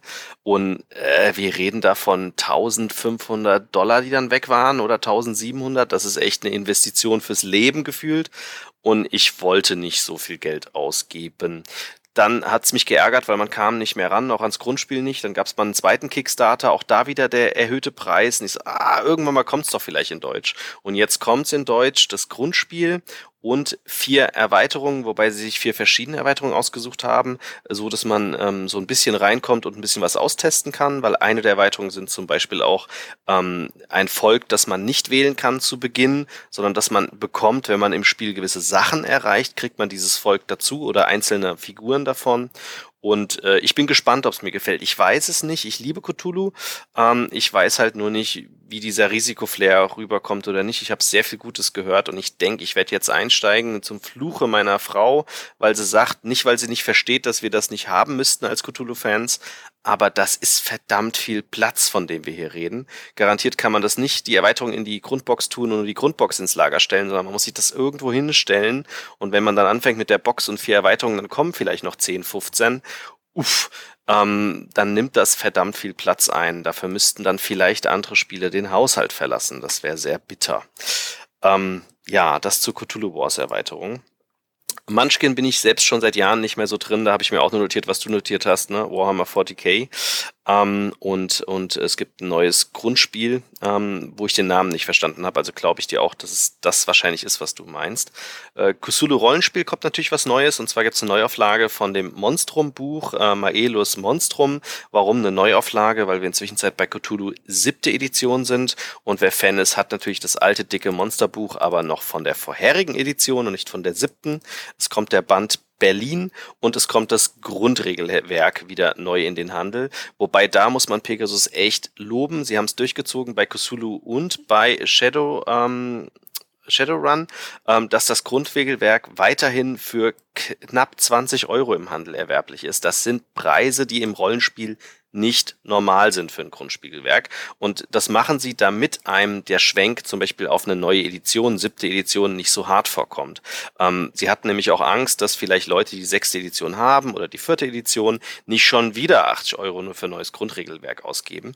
Aber wenn sie das halt für 20 Euro machen, ähm, dann kaufen auch viele Fans das und vielleicht auch viele Neueinsteiger, die bisher sich nicht getraut haben, Rollenspiel auszuprobieren. Und das ging auf ähm, wie sonst was. Sie haben tatsächlich viel mehr Grundregelhefte verkauft als normal. Das heißt, die Strategie machen sie auch weiterhin. Was ich mir notiert habe, ist, dass Talisman ja rauskommt. Äh, wer Talisman kennt, ist auch ein sehr altes Brettspiel und äh, mit Talisman Adventures kommt da jetzt auch ein Rollenspiel ja dazu raus. Ähm, sie werden auch einen Sichtschirm in balder Gänze dazu äh, rausbringen und sie planen, Quellenbände rauszubringen. Quellenbände mal als Erklärung für Leute, die Rollenspiel nicht kennen, wie die Niki oder der Matthias. Ähm, der, ein Rollenspiel funktioniert so, dass man ein Grundregelwerk kauft. Üblicherweise gibt's eins für den Spielleiter und eins für den Spieler. Äh, in dem Buch für den Spielern stehen eigentlich nur die Regeln, die für die Spieler wichtig sind. In dem Buch für die Spielleiter stehen halt auch die ganzen Geheimnisse drin, wie die Monster ticken, ihre Werte ähm, und, und, und auch ähm, ja vieles beschrieben, dass ein Spieler dann spoilern würde. Deswegen hat man das rausgenommen. Ähm, und Quellenbände sind dafür da, dass sie Orte beschreiben. Und das kann man auch mögen, wenn man das Rollenspiel nie gespielt hat und wenn man nur die Welt mag. Als Beispiel bei Star Wars oder Star Trek werden dann halt einzelne Planeten beschrieben. Und wenn man großer Fan der Welt ist, liebt man auch Quellenbände. Da muss man gar nicht so sehr rollenspielaffin sein, sondern es werden dann halt die ganzen Sachen detailreich beschrieben und teilweise viel detailreicher, als es Filme, Serie oder Bücher dann können, weil sie sich dann nur um diesen Aspekt kümmern und dann halt das Ganze dazu erfinden mit Absprache zum Lizenzgeber. Und äh, Pegasus plant diesbezüglich, beziehungsweise nicht, ähm, ja doch Pegasus, das ist ja das Pegasus-Rollenspiel, ähm, alle Quellenbände rauszubringen, die die Brettspielerweiterung darstellen. Talisman hat ja verschiedene Erweiterungen. Jede Erweiterung ist ein separater Kontinent und jedes Quellenband wird dann einer dieser Kontinente ähm, mit Leben füllen, was sicherlich sehr, sehr interessant wäre für mich, wenn ich denn ein Talisman-Fan bin. Ich habe es tatsächlich nur einmal in meinem Leben gespielt und war ziemlich enttäuscht, weil das Spiel extrem gehypt wird. Es war halt, das ist ein Kind seiner Zeit. Ich glaube, wenn man damit groß geworden ist, liebt man es. Aus heutiger Sicht, wenn man es noch nie gespielt hat, ist es halt sehr einfach. Das normale Talisman-Brettspiel. Man kann eigentlich nur links und rechts gehen und man liest das Ereignis vor. Aber das äh, Rollenspiel könnte, ist da sicherlich wieder komplett frei und ist ein 3W6-System. Man benutzt also ganz normale herstellige Spielwürfel mit sechs Seiten. Ähm, ich hatte mir noch aufgeschrieben, Cthulhu hat ja auch ein Crowdfunding gemacht, ähm, auch nichts Neues, ähm, hatten sie ja gemacht für Berge des Wahnsinns, ähm, wo ich auch wieder äh, mit dem Lederband eingestiegen bin und sie haben jetzt das Ganze gemacht für Masken des Nialarotep ähm, und haben das angeboten als normaler Band. Ich glaube, da waren es zwei oder drei als Deluxe-Band in einem riesigen mit zig ähm, na, äh, Lesezeichen, weil das Ganze wird dann sicherlich sehr dick sein und auch als Lederband und äh, haben dann noch verschiedene Goodies on top geworfen. Was sehr lobenswert ist, weil sie haben sich jetzt rausgesucht, welche Bände bei eBay viel zu teuer sind und Kampagnen, die uralt sind und bringen die jetzt Berge des Wahnsinns, sowohl die Masken neu raus und hatten auch neulich eine Umfrage gemacht. Und ähm, da ist der Marktwert schon heftig. Also ich habe selbst das alte Masken des Nialaotep vor ein paar Jahren erstanden, privat gebraucht und musste dafür über 200 Euro blechen, ähm, was es damals nicht gekostet hat. Also ich finde es gut, dass ein Verlag sich dem Thema annimmt und sagt, du, wenn das so beliebt und Sammlerwert ist, bringen wir das als Crowdfunding raus. Wenn genug Leute Geld drauf schmeißen, dann produzieren wir das, weil dann wissen wir, es suchen die Leute. Ja. Bei Shadowrun kommt eine Grundbox raus, darüber haben wir, glaube ich, schon mal berichtet. Ähm, und die Grundbox ist big gefüllt mit allen möglichen, mit Abenteuer, mit Grundregelheft, mit Spielleiterschirm, mit Würfeln etc. und kostet, glaube ich, nur 29 Euro, ist also Preis-Leistung auch wieder tip top und perfekt, um einzusteigen. Und ähm, der Uhrwerk Verlag war als Gast dabei, weil der Patrick Götz ist ja der Uhrwerk Verlag und der gehört mit für mich mit einem der innovativen Faktoren auf dem Rollenspielmarkt, zusammen mit System Matters. Ähm, und der hat das Star Trek Rollenspiel jetzt rausgebracht, äh, was ich hier auch zu Hause liegen habe, sowohl in Englisch als auch Deutsch.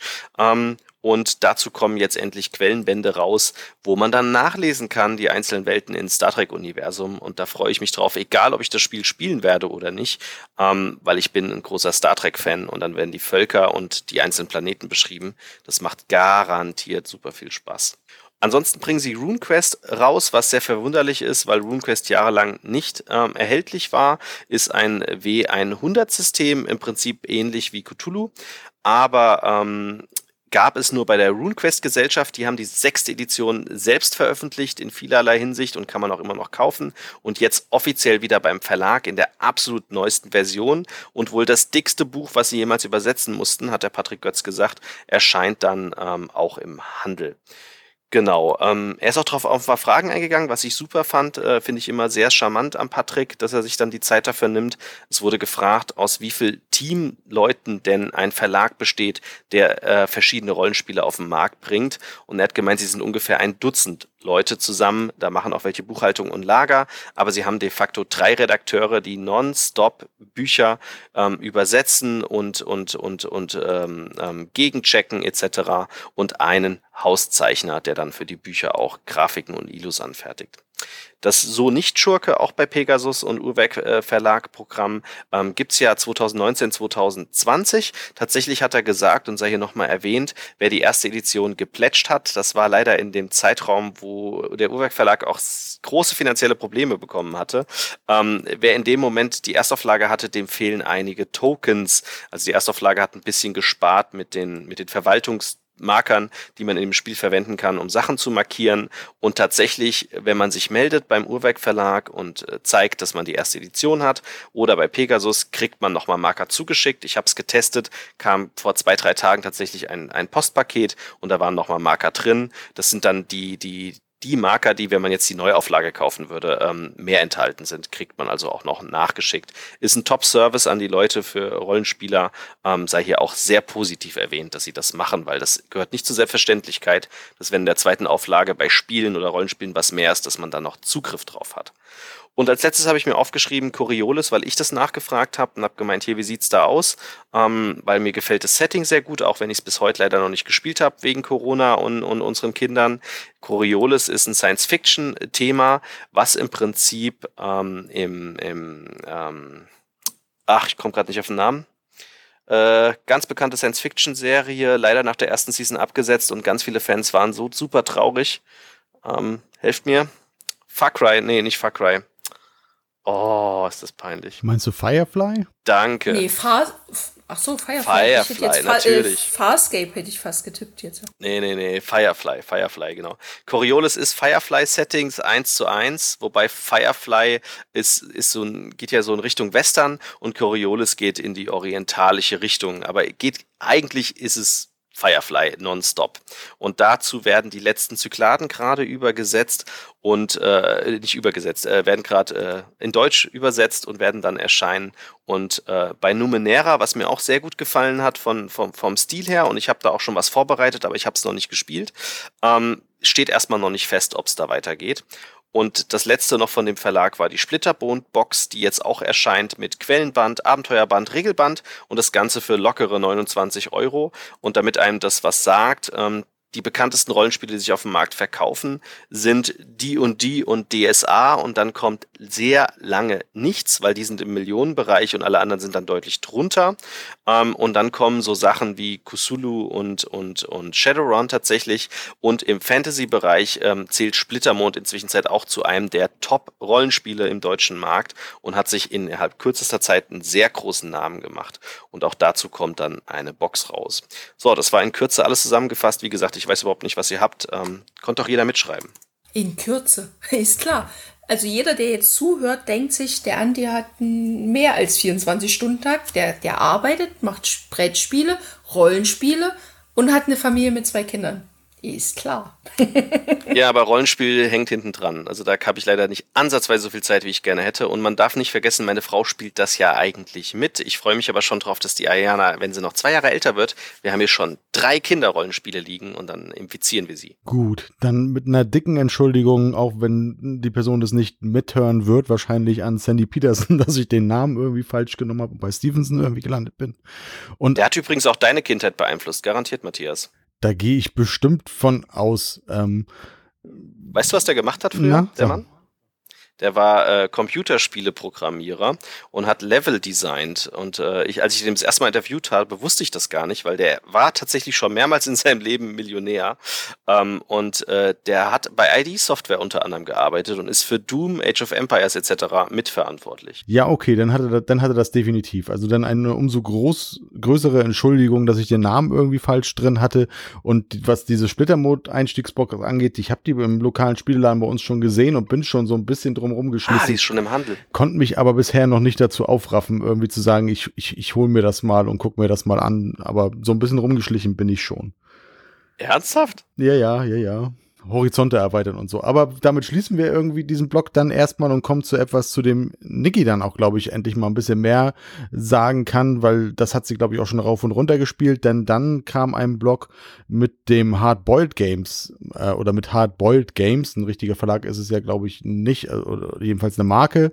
Und zwar ging es da um das Spiel der Edition Spielwiese, um Micro Macro Crime City. Genau.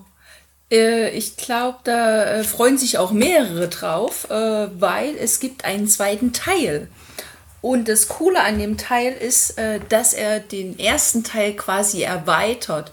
Ähm, viele können sich erinnern, dass im Süden quasi der Hafen mit dem Fluss ist und der neue Teil schließt daran an und den kann man dann quasi unten drunter dranlegen und dann gibt das quasi, äh, erweitert das unsere Stadt. Und was ich sehr spannend find, fand bei der Erzählung, als, ähm, äh, als sie darüber berichtet haben, äh, dass die Autoren ja beim ersten Teil, glaube ich, drei Jahre dran gearbeitet haben an dem Projekt. Und jetzt haben die ganze acht Monate reingepackt, aber natürlich mit Unterstützung mehrerer Autoren diesmal tatsächlich. Und, und nonstop, äh, ne? Hauptberuflich meine ich. ich genau, richtig, genau. Also äh, nichts mehr nebenbei, weil ähm, das ist halt so eingeschlagen, äh, hat ja auch äh, zu Recht äh, ein paar Preise oder Nominierungen auch eingeheimst. Und äh, als wir es dann endlich auch hatten, weil es war vergriffen, ich, ich wollte es meinem Mann zu Weihnachten schenken. Ich glaube, im Februar oder März hatte ich es dann. ähm, ich glaube, das hat keine drei, vier Tage gedauert, da hatten wir das durch. Das haben wir so durch gezockt, weil das so cool ist. Äh, und die Idee ist einfach, fand ich so grandios. Und ähm, was aber im Gegensatz zu dem, zur letzten äh, Auflage geändert haben, ist, weil viele sich ein bisschen äh, beklagt haben darüber, ähm, dass es ja sehr schwieriges Thema teilweise auch ist. Es werden jetzt Markierungen wohl an den Fällen sein, ob die halt auch Jüngeren, äh, dass die auch für Jüngere äh, Spieler ähm, dann taugen. Obwohl ich äh, das auch schwierig finde, weil es heißt nun mal eigentlich Mikro, Makro, Crime City. Und Crime City äh, hat ja auch eine gewisse Erwartungshaltung. Deswegen. Aber sie haben sich entschieden, äh, eine Markierung auch für jüngere Spieler äh, zum, drauf zu machen, damit auch die was äh, von dem Spiel Spaß haben, den äh, auch Erwachsene haben mit dem Spiel. Und äh, um den äh, Matthias so ein bisschen mal die Parameter abzunehmen, was ich gefunden habe. Es ist halt ein Spiel für eins bis vier Spieler ab zehn Jahre und hat eine Spieldauer von 15 bis 45 Minuten und es sollen 16 Fälle wieder äh, enthalten sein. Heißen tut die Erweiterung Full House, ne? die soll im November rauskommen. Oh, habe ich das nicht gesagt? Entschuldigung. Ich, ich glaube nicht. Und äh, sie planen auch noch eine, eine, eine, eine dritte Erweiterung oder eigenständiges Spiel ist es ja dann eher für Kinder, aber die kommt später und sie planen auch noch weitere Themen ähm, mit wo es dann vielleicht nicht nur um diese Stadt geht, aber auch das ist dann Musik der Zukunft, so wie ich das verstanden habe. Sie dürfen auch gern die Stadt erweitern, habe ich nichts dagegen. Sie haben dann so gesagt, wenn wir uns was wünschen könnten, dann wäre es eventuell vielleicht sogar was im Mittelalter oder Sie könnten sich auch was im Land der Toten vorstellen. Das wäre vielleicht dann aber eher was an, dann wieder eine etwas ältere Zielgruppe. Das klang jedenfalls aber alles sehr, sehr interessant. Ich bin tatsächlich wirklich der Meinung, dass dieses Spiel einfach im Moment so ein Selbstgänger ist und wenn sich das nicht totläuft und dann auch noch weitere Ideen zu kommen, also was ich mir noch notiert, notiert habe, sie wollten ursprünglich ja mal noch ein paar neue Mechaniken reinbringen, das werden sie jetzt nicht groß machen, nichtsdestotrotz soll es aber so ein paar kleine Änderungen geben, ne? also es soll so ein bisschen irgendwie das, das Zusammenspiel mit der Zeit soll da irgendwie noch eine andere Rolle spielen, habe ich mir so ein bisschen rausnotiert und es wird auch grafische Hinweise auf dem Plan wohl so ein bisschen geben, was ein bisschen anders ist als, als zur Vorversion. Aber sie haben da wohl auch noch viele Ideen, das Spiel noch mal ein bisschen anders zu machen. Und wenn, wenn sich das wirklich nicht totläuft und ich glaube, dass das auch langfristig erfolgreich sein kann, dann äh, könnte das tatsächlich äh, in, den, in einigen Jahren wirklich zu so einem richtig großen Klassiker werden. Ne? Also man kennt das ja sonst von Spielen wie Katan, wie Carcassonne mit zig Erweiterungen und immer wieder was Neues und fast jedes Jahr kam über mehrere Jahre was, bis das dann irgendwann immer mal so ein bisschen ausgelaufen ist. Dann kam es mit neu Auflagen wieder, wieder, wieder dann vor als moderner Klassiker dann nochmal und grafisch überarbeitet. Und ich könnte mir vorstellen, dass Mikro Makro, wenn sich das, wie gesagt, weiterhin so, so, gut verkauft, dass man da wirklich auch mit anderen Ebenen und anderen Orten und anderen Spielweisen irgendwie arbeitet, dann könnte das, glaube ich, echt zu so einem modernen Dauerbrenner werden auf lange Sicht. Das glaube ich auch. Also, wie du schon sagtest, das fand ich auch sehr spannend mit den unterschiedlichen Themen, dann auch äh, Western und so, das ist ja unendlich erweiterbar. Ich glaube, das ist es schon. Ne? Also äh, der Michael hat ja ähm, sein Spielecafé übergeben und kümmert sich nicht mehr darum, ist nur noch Gast da ab und an ähm, und hat ja sich entschieden, hauptberufliche Edition Spielwiese aufzumachen. Und das haben ja auch ein paar andere Verlage in der Vergangenheit. Auch Feuerland ist ja noch gar nicht so alt vom Frank oder dass der Matthias das mit Frosted und sowas macht. Ähm, oder auch jetzt zwei, drei andere neue Verlage. Und was jeder Verlag ja sucht, ist eine generelle Basis zu schaffen, die dann dafür sorgt, dass du ein regelmäßiges Einkommen hast und dann auch ausgeflippte Sachen probieren kannst, weil deine Basis dir immer ein Grundeinkommen sichert. Und ich glaube, das hat der Michael mit Mikro Makro in der Hand. Ähm, und wenn das so wäre, würde mich das unglaublich sehr für Michael freuen, weil er hat da ein sehr großes Risiko ja auf sich genommen, wenn man Verlag gründet. Und wenn man dann relativ schnell so ein Standbein finden tut, ähm, dann ist man gesettelt am Markt und kann die nächsten Jahre auch viele Experimente machen, die ja auch mal vielleicht nicht so gut laufen. Was ich noch äh, interessant fand, war die Info, dass die Erweiterung ja den Plan ähm, Richtung, was habe ich mir aufgeschrieben? Ich glaube nach unten erweitert. Und da würde es genau, mich tatsächlich interessieren, ob einer sich das an die Wand hängt, ob einer so eine große freie Wand übrig hat, um beide Pläne da festzutapen. Das ist bei uns tatsächlich fest in Blau, hat Mario schon angekündigt. Also der würde das gerne machen und zwar auch im Flurbereich. Wenn Gäste kommen, kriegen die dann quasi einen Fall in die Hand und können die dann mal lösen. Ich finde, die Idee finde ich auch ganz, äh, ganz nice ich kenne ja die Idee dann, äh, wie hieß das Spiel noch? Das hat doch jetzt Asmodee neu rausgebracht, damals bei Hoch, ähm, wo es so ein Poster gab, wo man die Ringe finden musste, oder dieses Muster, was gleich ist. Da gab es auch ein Spiel in der Metallbox und das haben viele auf der Toilette aufgebaut, ge, ge, ge, also an der Tür dann. Ich komme nur gerade nicht auf die. die ich glaube, wenn ich mich richtig erinnere, meinst du Trinit von Cocktail Games. Genau. Ne? Genau. Und da gibt's auch ein Poster zu, genau. Und, und das kann man gut, äh, das passt ja perfekt. Es hat so genau die richtige Größe wie die Toilettentür ähm, von innen. Aber das Crime City kriegt man, glaube ich, in der Toilette nicht unbedingt unter an die Wand oder an die Tür. Kommt drauf an, wie groß die Toilette ist. das ist wohl wahr. Was man zur Edition Spielwiese noch sagen kann, ist, dass wir beim letzten Mal im Frühjahr beim Presseevent, dann äh, gab es ja so eine Äußerung, ich glaube, das haben wir auch im Podcast erwähnt, dass Michael sagte als Verlagschef, es ist noch irgendwas in Planung, was nicht so, was man vom Verlag nicht erwarten sollte und was auch nicht direkt so hundertprozentig mit Spiel zu tun hat und blieb da aber sehr nebulös. Ähm, das wurde natürlich nachgefragt, da wurde dann aber gesagt, das wird sich jetzt äh, dann doch aufs nächste Jahr verschieben. Da wird also dieses Jahr auf der Seite dann nichts mehr von Edition Spielwiese kommen, was dieses ominöse Projekt dann bedeutet. Das war's dann auch schon von den Partnerverlagen. Dann ging's halt, über. Halt kurz nee, noch eine Sache reingeworfen. Edition Spielwiese hat doch Space Dragons veröffentlicht dieses Jahr. Ich genau. glaube, das ging auch ein bisschen unter. Ähm, das hatte Pegasus mitgeschickt. Wir hatten es am Rande reingelesen. Leider haben sie es nicht erklärt und wir hatten einen Regelfehler drin. Deswegen ist es jetzt nur ähm, mit, ähm, ja, mit zehn, äh, mit Fingerspitzen unser Ersteindruck. Ähm, aber erstmal eine Sache ganz, ganz wichtig in meinen eigenen Augen. Es wird als Stichspiel beschrieben. Ich finde, es ist kein Stichspiel. Es ist ein Climbing Your Ladder Spiel. Ähm, da liegen Drachen in der Mitte. Ähm, wir kriegen Karten, die wir draften, so dass man, ich glaube, neun Stück auf der Hand hatte. Und dann spielt man offen eine Karte aus, dann der nächste, dann der übernächste. Dabei gibt es keine Farben, die man bekennen muss oder sonstiges. Es kommt nur auf die Höhe der Karte an. Und wer die höchste Karte gespielt hat, der kriegt den aktuell offen liegenden Drachen aus der Mitte.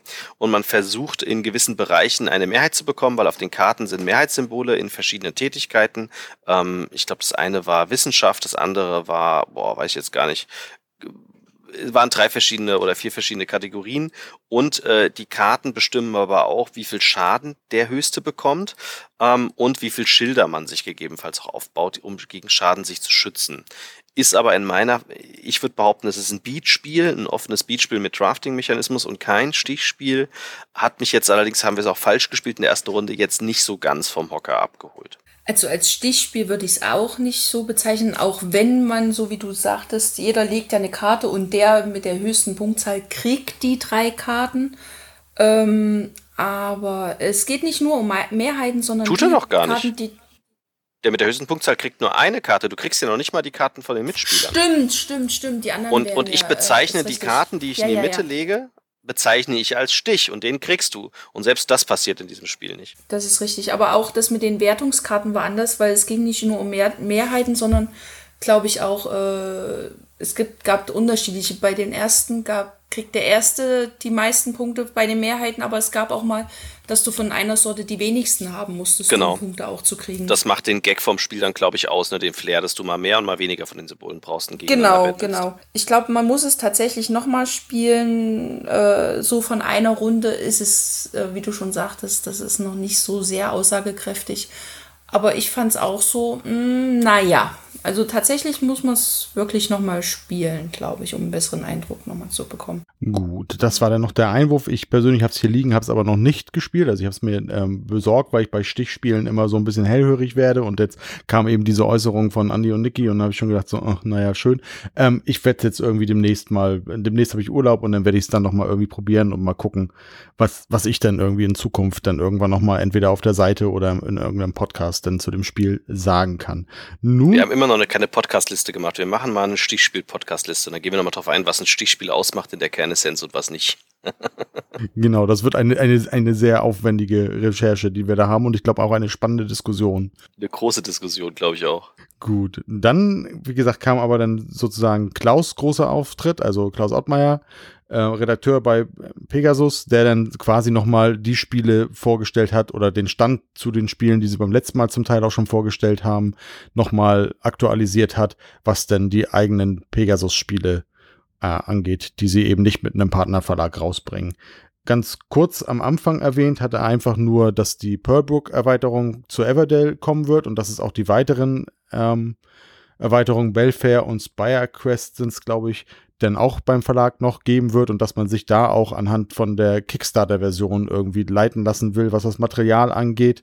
Da können sich also auch deutsche Fans dann tatsächlich drauf freuen. Ich habe auch da das Grundspiel tatsächlich inzwischen hier konnte es aber tatsächlich auch noch nicht spielen. Das sind so ein bisschen, im Moment war das halt die letzten Wochen wieder ein bisschen schwierig, irgendwie Termine zu finden mit Bekannten, auch wenn es wieder ein bisschen besser möglich war durch die Zahlen.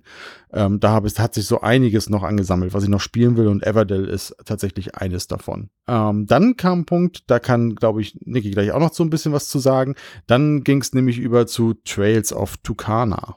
Genau, da wird es nämlich ähm, eine ähm, Erweiterung, ja, kann man schlecht sagen, Standalone-Erweiterung heißt das, glaube ich, neudeutsch, ähm, geben. Die äh, Fähren, da gibt es äh, zwei neue Spielblöcke und äh, man kann dann äh, Meeresabschnitte überwinden. Das ist so äh, kurz und knapp äh, quasi äh, die Quintessenz. Als es damals ähm, bei Aporta ist, glaube ich, der äh, ursprüngliche Herausgeber mhm. in Englisch, äh, rauskam, ähm, habe ich es mir natürlich gleich blind gekauft und ich habe es bis jetzt auch nicht bereut und ich äh, bin auch sehr interessiert äh, jetzt an den neuen Spielblöcken. Bin ich sehr gespannt, äh, wie die das äh, mit den neuen Elementen dann, wie das dann funktioniert.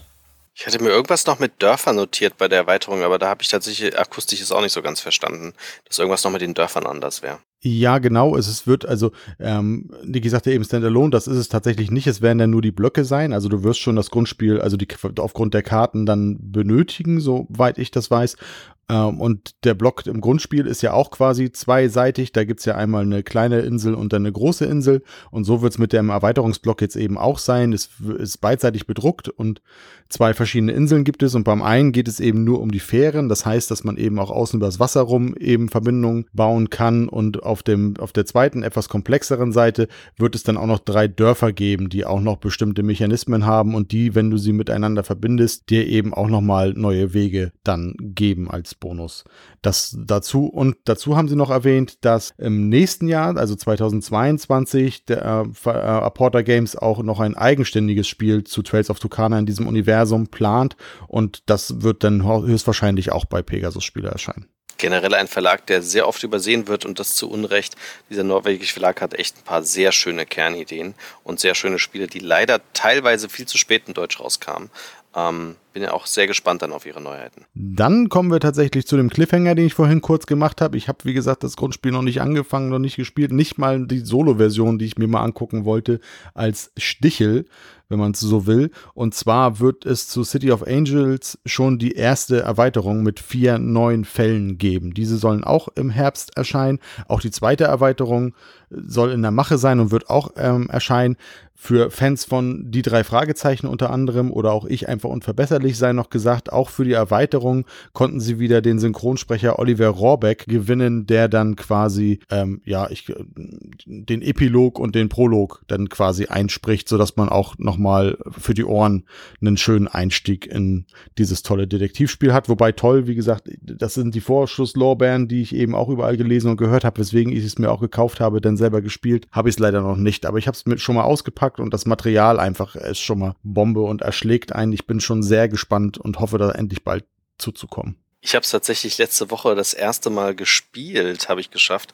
Ähm, ich wollte es eigentlich wie du auch erst solo spielen, weil gerade der Redakteur und damals auch noch ein anderer gesagt hat, es ist ja cool, wenn man es erst solo spielt, immer das Szenario und danach dann als Stichel sozusagen den Spielleiter macht, weil dann hat man einmal selbst das Rätsel erlebt, wie es ist und dann einmal die andere Seite gespielt. Das habe ich zeitlich jetzt nicht geschafft, weil wir einen Spieleabend hatten und ich wollte unbedingt dieses Spiel spielen. Wir hatten zu viert angefangen, allerdings hatte an dem Tag mein Sohn Sohn der Tano nicht so eine gute Laune. Das heißt, die Berner war nur ganz kurz dabei. Ich werde es wohl demnächst nochmal mit ihr zu zweit spielen, damit sie das erste Szenario gespielt hat. Aber wir haben es dann zu dritt zu Ende gespielt. Ich als Stichel mit zwei Mitspielern. Mir hat es von der ganzen Mechanik sehr gut gefallen. Ich habe auch extra Musik rausgesucht, die ähm, in diesem 1930er, 1940er Jazz-Flair ist, damit man das noch so, so ein bisschen, ne, diese, diese Detektivstory da hat. Ähm, ich fand es ein bisschen schade äh, in meiner Rollenspielkarriere. Ich hätte gern sehr viele Sachen, die ich als Antwort gebe, lieber selbst gesprochen. Ähm, Habe ich mich jetzt erstmal nicht getraut bei manchen Sachen. Ich, äh, weil darf man ja eigentlich nicht, ähm, weil dann hören es ja mehrere. Allerdings habe ich es zweimal gedurft, weil alle mitgehört mit, mit haben und dann habe ich kurz den Charakter ausgespielt, weil da habe ich tatsächlich richtig Bock drauf bei so einem Spiel. Da, da, da zippelt's in mir als Spielleiter, dass man diese Rollen, die, die sehr lustig sind, ähm, teilweise, die nachzumachen, nicht live ausspielen kann, weil es ja darum geht, dass die Leute die Informationen geheim bekommen. Das erste Rätsel, beziehungsweise den ersten Fall, ist ein Einstiegsfall, steht auch extra so drin, hat eine kürzere Spielzeit. Deswegen mh, hm, mal gespannt, wie die anderen Fälle sind. Ich hoffe deutlich kniffliger und noch einen Ticken spannender, weil der Einstiegsfall ist ja zum Einstieg in die Spielregeln. Und wir hatten tatsächlich ein riesiges Regelverständnis äh, diesbezüglich. Ich bin mal gespannt. Ich möchte gerade den Matthias nicht sagen, was es war, aber äh, ich will das jetzt nochmal zu zweit spielen, das Einstiegsfall, gucken, ob die Berner genau das gleiche Problem hat wie meine anderen zwei Mitspieler und ob du das Problem auch hattest. Und dann unterhalten wir uns mal drüber, ob wir das falsch sehen oder tatsächlich der Verlag bzw. der Ursprungsverlag einen kleinen Fehler eingebaut hat. Ähm, bin ich mal sehr gespannt auf unsere Diskussion. Ich freue mich aber auf die nächsten Runden. Es hat mir sehr gut gefallen, jetzt erstmal vom Ersteindruck. Ein weiterer Cliffhanger, dann muss ich mich ja eigentlich umso mehr beeilen. Ich muss nur mal gucken. Im Urlaub wird es wahrscheinlich nichts, aber vielleicht dann zumindest dum, irgendwie dum, dum. Ende Juli oder so, dass wir dann irgendwann auch endlich mal dazu kommen, dass wir das dann irgendwie auch mal spielen. Das nächste ist eigentlich auch schon etwas, was Sie beim letzten Mal erwähnt haben. Sie haben noch mal kurz erwähnt, dass die Robinson Crusoe Schatztruhe ähm, erscheinen wird noch im Spätsommer, Herbst. Das wird dann ja, Andi möge mich gleich verbessern, aber es gab, wie gesagt, vor Jahren schon mal die Schatzkiste und es gab ähm, bei, von Portal Games auch schon mal die Treasure, Treasure Chest und jetzt in dieser Schatztruhe wird grundsätzlich das erhalten sein, was damals auch schon in der Schatzkiste enthalten war, außer, was ich irgendwie gehört habe, oder ich weiß gar nicht, ob es da drin war oder ob es extra drin war, was nicht drin sein wird, ist das King Kong-Szenario, das habe ich mir noch aufgeschrieben. Und es werden, werden eben Sachen drin sein, die es bisher, bisher nur von Portal Games in der Version gab, in der Erweiterung damals, die in der Schatzkiste nicht drin waren. Denn wenn ich mich richtig erinnere, war das damals ja so, dass diese Schatzkiste vom Pegasus äh, rausgekommen ist, bevor Portal Games überhaupt was gemacht hat in, in Sachen Schatz Schatz, Treasure Chest, wie sie es, glaube ich, im Englischen genannt haben. Korrekt, die gab es nie in England und die Pegasus-Supporter fanden das Spiel so gut und die Redaktion auch, dass innerhalb kürzester Zeit mehrere Erweiterungen rausgekommen sind und die Schatztruhe gab es nur limitiert und hatte bei eBay horrende Preise eingenommen und ich habe immer noch zwei, drei Bekannte, die die gerne hätten, aber meine gebe ich nicht her und die freuen sich jetzt tierisch. Ja, der King Kong ist nicht drin, den kann man sich runterladen und ausdrucken, den gab es auch, glaube ich, mal bei der Spielbox, den gab es als Promo, deswegen haben sie den jetzt nicht reingetan, aber es ist alles drin, was in der alten Schatzkiste drin war, außer das und alles, was in der neuen Schatzkiste drin war in Deutsch. Und das hatten sie initial erstmal nicht so gesagt. Sie sagten, da kommt eigentlich eigenes rein, was mich sehr freut, weil das hätte das Problem ja wieder erstellt für die nächsten Jahre. Das heißt, jetzt kann man endlich als Robinson Crusoe-Fan alles der Schatztruhe haben, sowohl neu als auch alt in einer Box. Gut, was ich hier noch aufgeschrieben habe, das braucht man, glaube ich, auch nur kurz erwähnen. Es wird den nächsten Andu-Fall geben, das wurde beim letzten Mal auch schon gewähnt, äh, erwähnt. Es wird den Titel tragen, Es lebe der König und ist jetzt im Druck und soll im August erscheinen. Ebenfalls dann noch im Spätsommer erscheinen soll Camelot. Da haben wir beim letzten Mal auch schon ein bisschen über die Regeln gesprochen. Ähm, das ist ja etwas mit verschiedenen Tavernen, die du hast und du bist Händler und musst eben sehen, dass du ähm, in, in die gleichen Tavernen kommst wie auch andere, um dann eben an die ähm, verschiedenen Utensilien zu kommen, die du brauchst. Und dann, wenn das eben so ist, sobald du alles, was du benötigst, zusammen hast, dann wird, wenn wir kriegen alle, die in der jeweiligen Taverne sind, da wird, werden die Punkte dann eben untereinander geteilt. Das wäre, glaube ich, nochmal so kurz zusammenfassend vom Spielmechanismus. Und wenn du aber eben in einer anderen Taverne drin bist oder, oder rausgegangen bist oder rausgeflogen bist, dann bist du eben bei der Punktevergabe nicht dabei. Das sind noch zwei Titel, die ich mir aufgeschrieben habe. Und dann haben wir schon wieder was für die Niki, denn es gab auch, oder es gibt, wird auch einiges Neues geben zum Kartografen. Genau, äh, da war übrigens mein Fehler wegen dem Standalone, weil da kommen wir jetzt nämlich zum Standalone. Wenn man sich schon Notizen macht, dann sollte man sie auch richtig lesen. Ähm, es gibt nämlich jetzt sehr genderfreundlich zum Kartografen jetzt die Kartografin. ähm, genau, und äh, es wird äh, neue Landkarten enthalten äh, ähm, drin enthalten sein. Wertungskarten, Erkundungskarten und Hinterhaltskarten, wie auch in dem äh, Kartografen.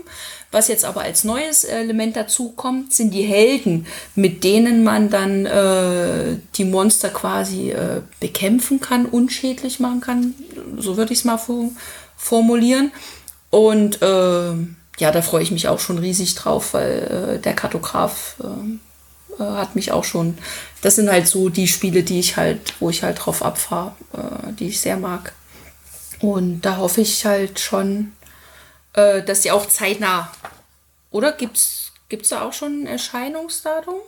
Ich glaube am Ende noch kein offizielles. Sie haben ja immer, also sie haben Grund, beziehungsweise sie haben grundsätzlich immer gesagt, dass es dann relativ schnell erscheinen soll, nachdem der englische Kickstarter durch ist.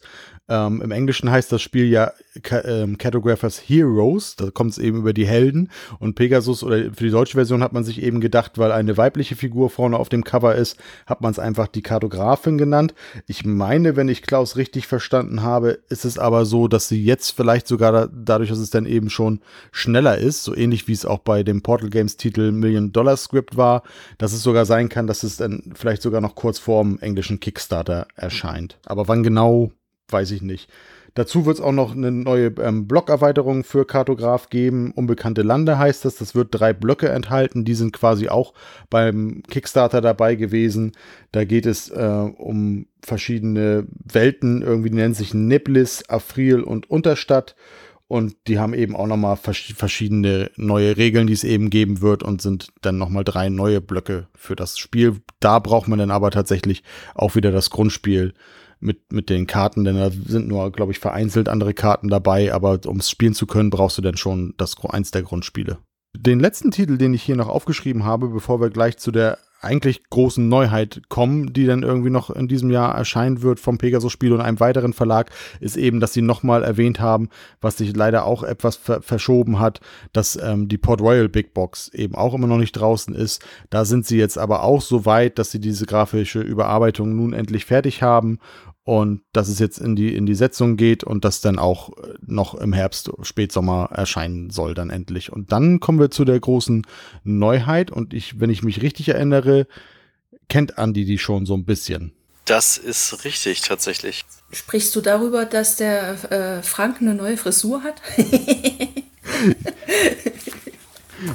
Das ist in dem Zuge auch noch rausgekommen, genau. Frank Herrn, ähm, Verlagschef von Feuerlandspiele, war auch mit in der Schalte, weil es eben so ist, dass das Spiel Fire and Stone, so der Titel, Autor auch wieder wie bei Raccoon Cities, wo ich es vorhin nicht wusste, Klaus-Jürgen Wrede.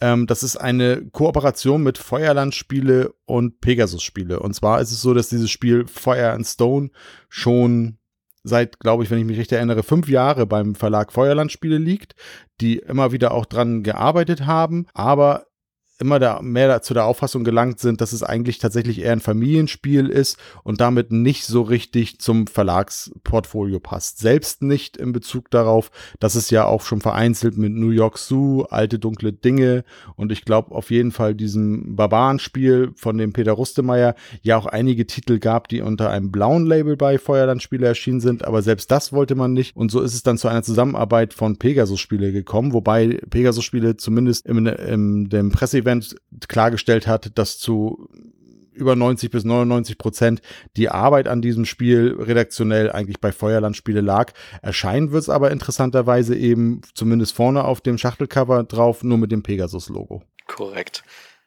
Das Barbarenspiel, da müssen wir auch nochmal irgendwann mal was zu sagen. da haben wir, glaube ich, mal in irgendeinem Malle-Podcast sehr lange drüber geschwätzt gehabt äh, und die Hintergründe.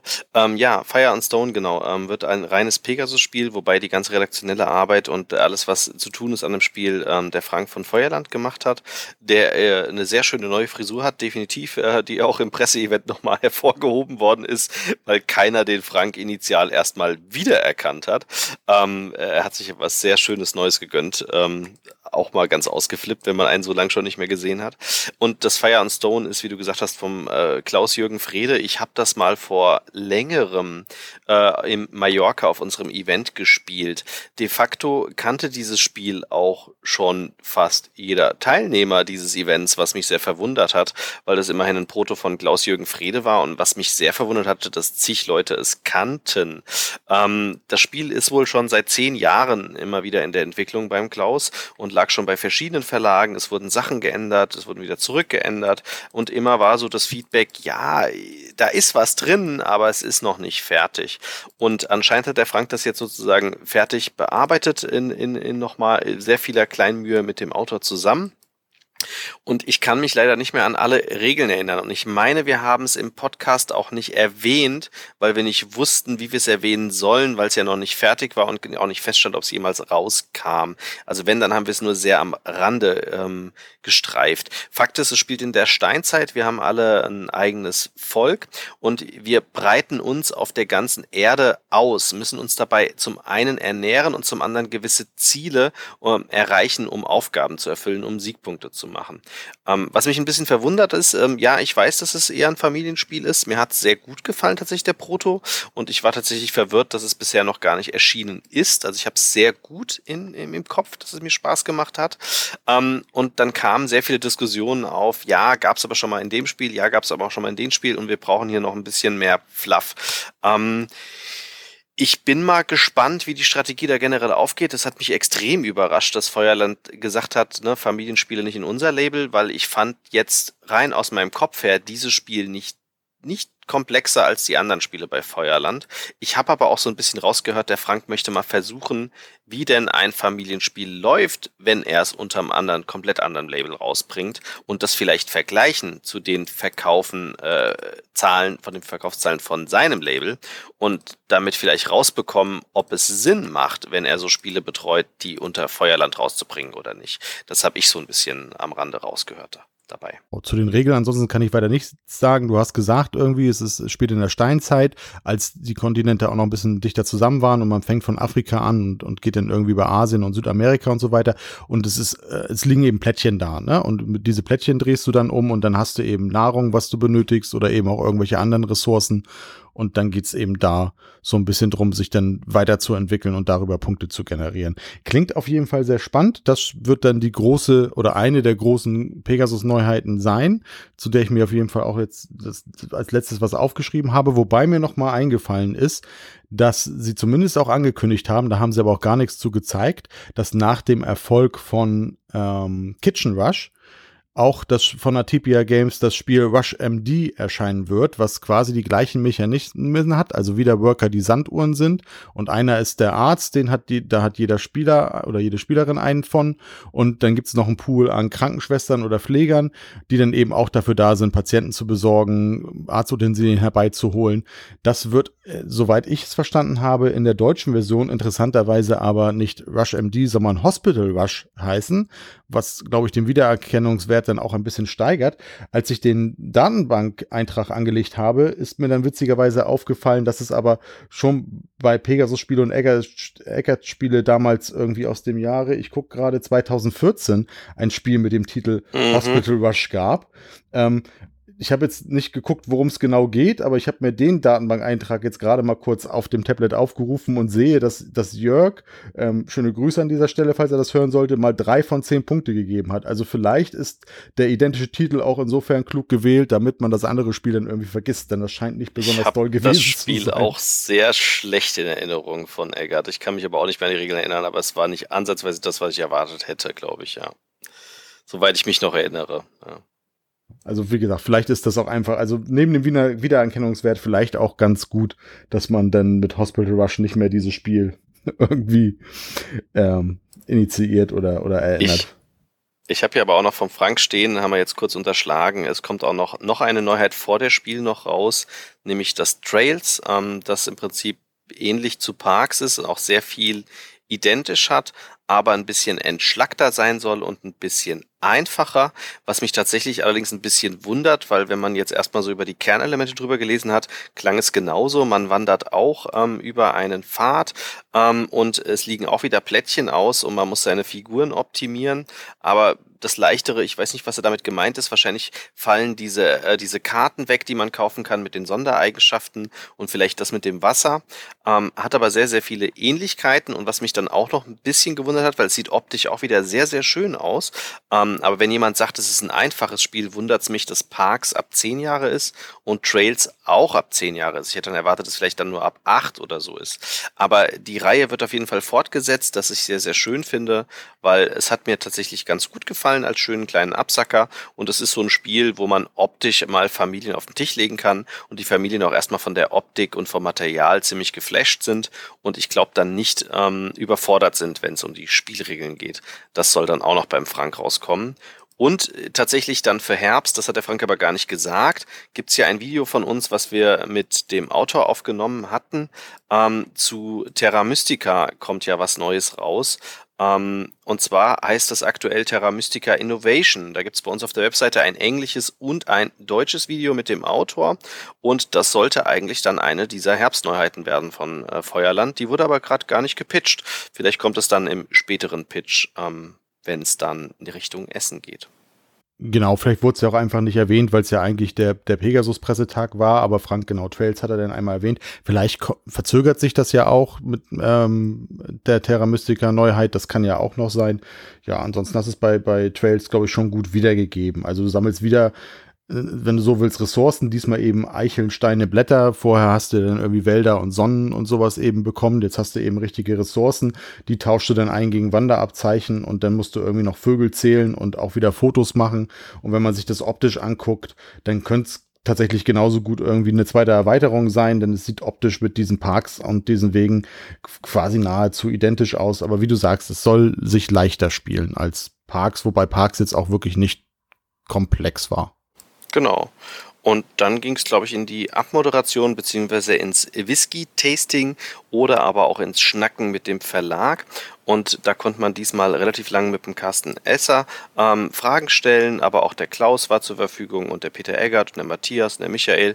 Wir haben also auch in dem Chat äh, fleißig rumgechattet und noch Fragen gestellt.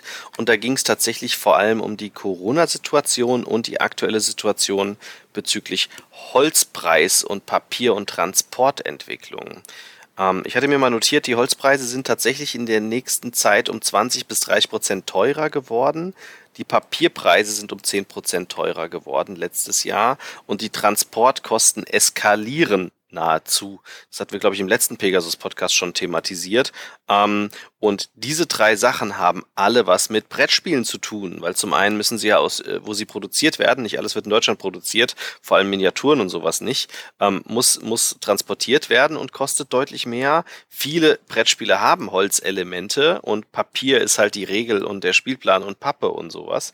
Und das wird dazu führen, da waren alle sich relativ einig, also Pegasus, Eggert, äh, Matthias, Michael, die haben alle gesagt, es wird dazu führen, dass die Spiele teurer werden werden. Und wenn man sich das mal zusammen addiert, heißt das garantiert, dass der Spielepreis demnächst 20 bis 30 Prozent teurer wird. Und da fand ich es ganz spannend, dass irgendjemand, ich weiß gerade nicht wer, ich glaube der Alexander Rech oder so hat das gefragt, ähm, ob denn schon mal ein Verlag drüber nachgedacht hätte, ob man nicht seine eigene Produktionsfirma ähm, eröffnet, also eine eigene Druckerei, um Spiele zu bedrucken und herzustellen und nicht ähm, abhängig zu sein von äh, anderen Druckereien, die in Deutschland sind oder noch viel, viel schlimmer von Händlern etc., von Holzkomponenten, Plastikkomponenten aus China, weil das im Moment gerade einmal dazu führt, dass alle Spiele später rauskommen und einmal dazu führt, dass alles so teuer ist. Und tatsächlich kam, ja, drüber nachgedacht worden ist schon, ähm, aber noch keine Entscheidung diesbezüglich. Und ich glaube, das könnte in den nächsten Jahren zunehmen, dass einige deutsche Verlage inzwischen sagen werden, bei diesen erhöhten Preisen und äh, vieles wird auch tatsächlich im Moment auf dem Markt aufgekauft, sagen, du, wir produzieren doch eh zu wir leben davon zu 80, 90 Prozent von unserem Produktportfolio. Warum sollen wir das nicht also auch herstellen können? Und es wird jetzt vielleicht dadurch wieder zu führen, dass wir wieder viele lokale Sachen haben und mehr Jobs geschaffen werden und nicht mehr so viel Zeug transportiert werden, weil das gerade so einen negativen Impact hat. Vor allem wäre es auch gut für die Klimabilanz, davon mal abgesehen. Aber ist dem das Ganze mit den Transportkosten oder so, ist das äh, noch eine Auswirkung von Corona? Oder halt auch von dem, äh, ach, wie hieß das Schiff? Evergreen, was im Suezkanal hängen blieb, weil das hat ja auch äh, Transportkosten oder so in die Höhe schnellen lassen, auch von anderen Waren. Ähm, das ist vielschichtig tatsächlich. Also das eine Kernelement ist, der Branche geht so gut, dass das Problem entsteht. Und zwar haben sämtliche Verlage ähm, ihre Klassiker, die waren ausverkauft aus dem Lager und das war sehr ungewöhnlich zu Corona-Zeiten. Es haben extrem viele Leute Brettspiele gekauft und so ziemlich alle Verlage, die Zahlen präsentiert haben, haben gesagt, sie haben dieses Jahr und letztes Jahr kein Sommerloch gehabt, das sie immer haben normalerweise. Sie verkaufen am meisten zur Weihnachtszeit, zu Spiel des ne, wo die Spiel des Jahres äh, vor allem ver äh, verschenkt werden etc. Und äh, dann ist im Sommer Flaute. Das gab es dieses Jahr nicht, was dazu geführt hat, dass sämtliche Verlage 20 bis 40 Prozent mehr verkauft haben pro Monat als normal üblich. Und Klassiker, wo sie auch selbst wenn sie 10, 20.000 Exemplare davon auf Lager haben, waren ausverkauft. Und so schnell kriegst du keinen neuen Produktionslot. Und dann kommt dazu, dass viele Großverlage haben Verträge mit ähm, den Druckereien und die mussten dann Klassiker nachordern, obwohl sie das gar nicht gewohnt waren. Ist ja schön, ist ein Luxusproblem, ne? weil jetzt können sie wieder äh, das Lager füllen. Und äh, Kleinverlage haben keine Slots mehr gekriegt für die Produktion. Dazu kam, dass der chinesische Markt das gemerkt hat und hat tatsächlich im Hintergrund anscheinend sämtliche Holzkomponenten aufgekauft, die es so gibt, weil ich von mindestens zwei Kleinverlagen gehört habe, dass sie nur eine ganz kleine Auflage drucken können. Erstens, weil sie keinen Slot kriegen und zweitens, weil sie keine Holzkomponenten kriegen für ihre Spiele. Ähm, und dann kam noch dazu, dass zu Corona dann die Leute die Spiele nachordern wollten oder auch Produktion in China sind und damit plötzlich sämtliche Leute nicht nur Schiffsverkehr, Flugverkehr äh, und Container haben wollten und damit kriegst du gar nichts mehr und man kennt das, wenn, wenn was zu wenig da ist, dann steigt der Preis. Und die Preise waren letztes Jahr, als wir den letzten Pegasus-Event gemacht haben, haben sie gemeint, in den letzten drei Monaten hat sich ein Containerpreis, um nur einen Container per Schiff zu transportieren, verdreifacht innerhalb von drei Monaten. Und äh, das wird jetzt noch mal schlimmer gewesen sein, was dazu führt, dass manche Kleinverlage wahrscheinlich gar keine Spiele verkaufen können, weil wenn sie den Betrag nehmen würden, den sie angenommen haben, gehen sie bankrott. Genau, das ist einfach das tierische Problem und ähm, Carsten hat es dann eben auch nochmal bewusst erwähnt du hast Flugreisen und äh, Flugzeuge und so alles angesprochen. Das ist eben massiv auch in dieser Corona-Phase ja runtergegangen. Ne? Also es sind weniger Flüge, auch Passagierflüge gewesen, die ja auch immer noch Waren mitproduzieren. Bei den Zügen irgendwie ähnlich.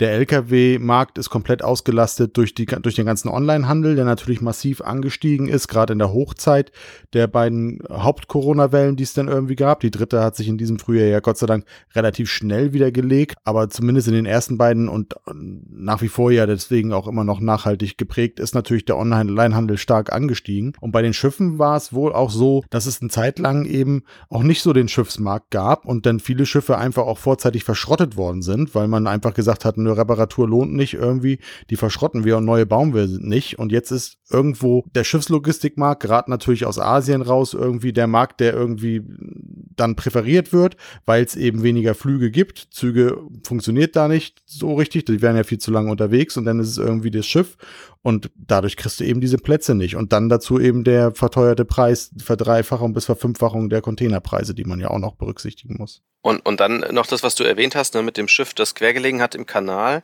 Ähm, ich habe dazu nochmal Berichte nachträglich gelesen. Das ist ja auch bitter. Du kannst bei einer Schiffslieferung eine Versicherung abschließen oder nicht.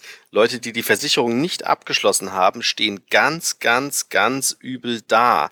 Nicht nur, weil sie ihre Ware nicht bekommen haben und vielleicht bis jetzt noch nicht haben.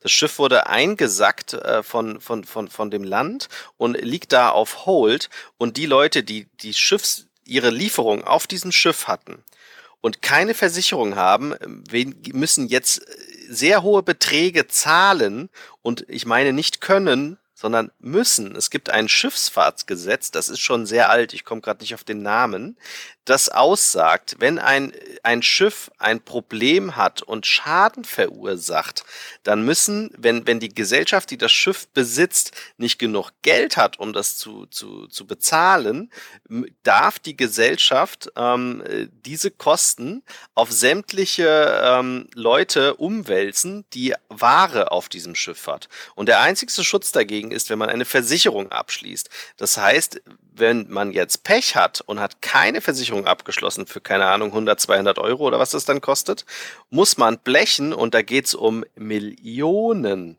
Das kann dich also deine komplette Firma kosten, wenn du jetzt keine Versicherung abgeschlossen hast, weil es dieses Recht gibt und gültig ist international. Ja, das ist natürlich dann schon bitter. Ja. Genau. Und das hat alles dazu geführt. Also da wurde sehr, sehr viel rumdiskutiert. Ähm, und ich bin sehr gespannt, wie sich entwickelt wird. Und nehmen wir mal an, die 10, 20, 30 Prozent wälzen sie demnächst auf Spiele ab.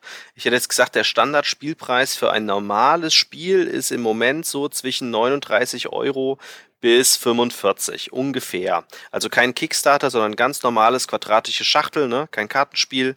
Und wenn ihr euch vorstellt, dass das dann um diese Prozente teurer wird, ist dann der Preis nicht mehr 39, sondern der ist dann 49. Ähm, oder halt auch schon auf über die 50. Und dann werden halt auch die Spiele, die jetzt schon 80 Euro kosten, dann fast über die 100 kommen. Das wird wohl demnächst dann wahrscheinlich passieren. Und dann ist auch die Frage, ob die Kartenspiele bei 8,99 Euro bleiben. Ja, auf jeden Fall nicht gerade einfaches und auch auf, auf, alle Fälle kein sehr erfreuliches Thema für, für die ganzen Spieleverlage, Autoren und alle, die auch mit der Produktion beschäftigt sind.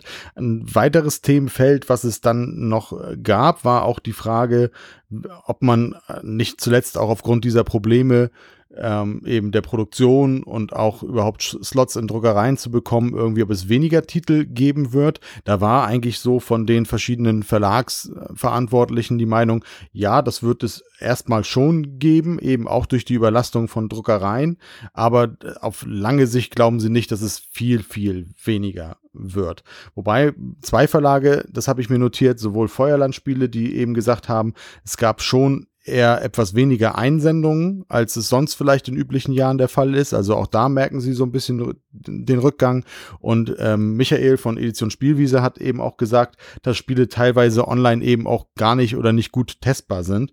Und Dinge dann eben einfach auch verschoben werden. Da muss man dann eben nachher gucken, gerade weil Andi es sagte, bei kleineren Verlagen, wenn sie dann eben jetzt kaum oder weniger oder sogar keine Titel irgendwie produziert bekommen und damit auch weniger Einnahmen haben, weil sie unter Umständen eben Klassiker noch nicht so in ihrem Portfolio haben, von dem sie zehren können, ob sich das dann hoffentlich nicht, aber ob sich das bei dem einen oder anderen kleinen Verlag nicht vielleicht dann irgendwie in ein, zwei Jahren auch extrem schwierig gestaltet, was dann irgendwie, ja, das weitere Vorhandensein und die weitere Entwicklung Erklärung bedarf. Konträr dazu war interessant, das fand ich auch sehr interessant, ähm, dass bei den Kinderspielen bei Pegasus sogar gesagt wurde, dass es gerade von Erstautorinnen tatsächlich eine höhere Anzahl an Einsendungen jetzt gab in, der, in dieser ganzen Zeit, was vielleicht auch so ein bisschen wurde gemutmaßt irgendwie an, an, an der geringeren Hürde lag mit Online-Meeting oder Präsenz irgendwie auf Messen sein, weil gerade relativ unbedarfte Autorinnen vielleicht manchmal sogar gar nicht so die große Kenntnis haben. Auch da wundert man sich ja immer wieder, wenn man mal mit neuen Autoren oder auch anderen Leuten, die versuchen in die Spielebranche zu kommen, irgendwie redet,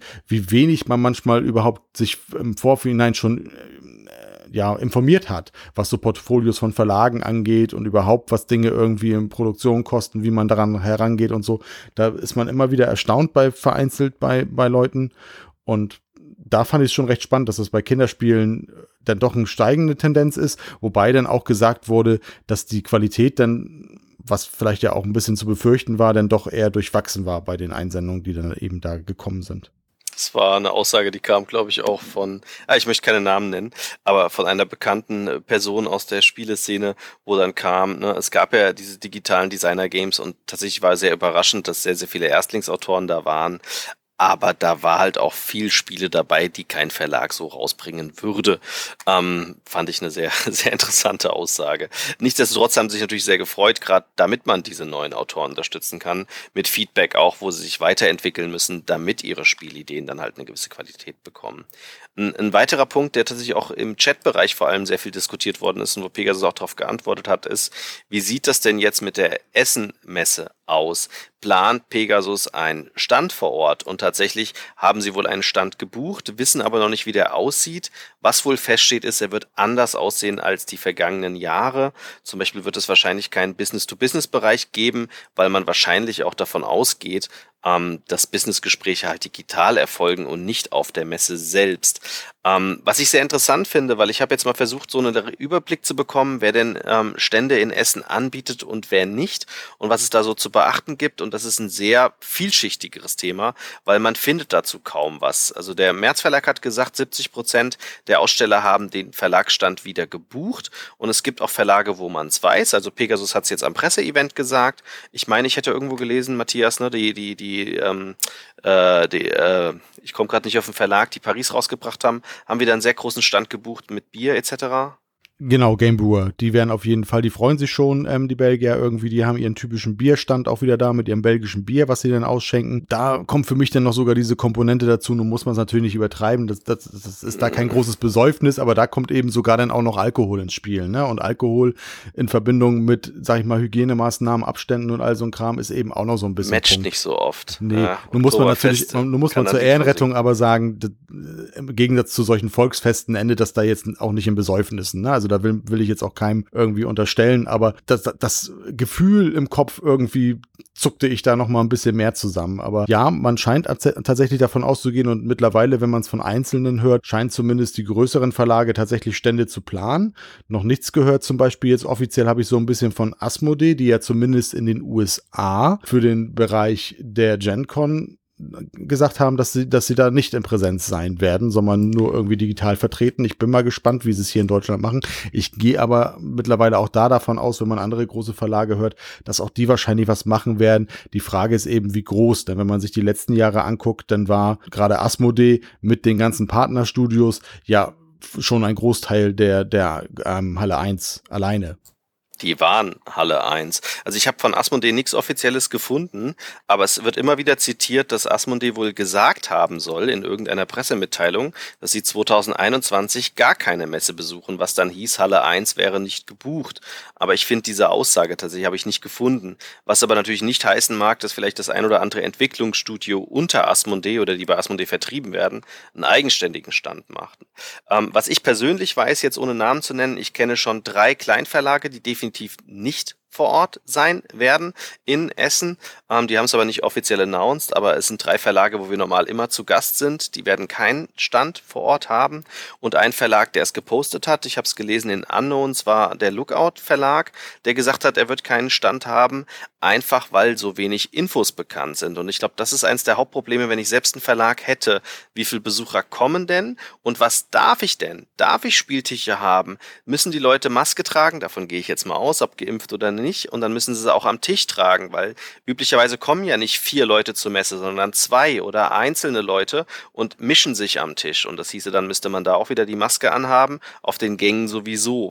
Diese Enge, die man sonst auf den Gängen in Essen hat, die geht garantiert nicht. Das kann ich mir nicht vorstellen. Normal ist es so sackeeng, dass du überall aneckst und von jedem Körperkontakt, Schweiß etc. mitnimmst. Das können sie nicht machen.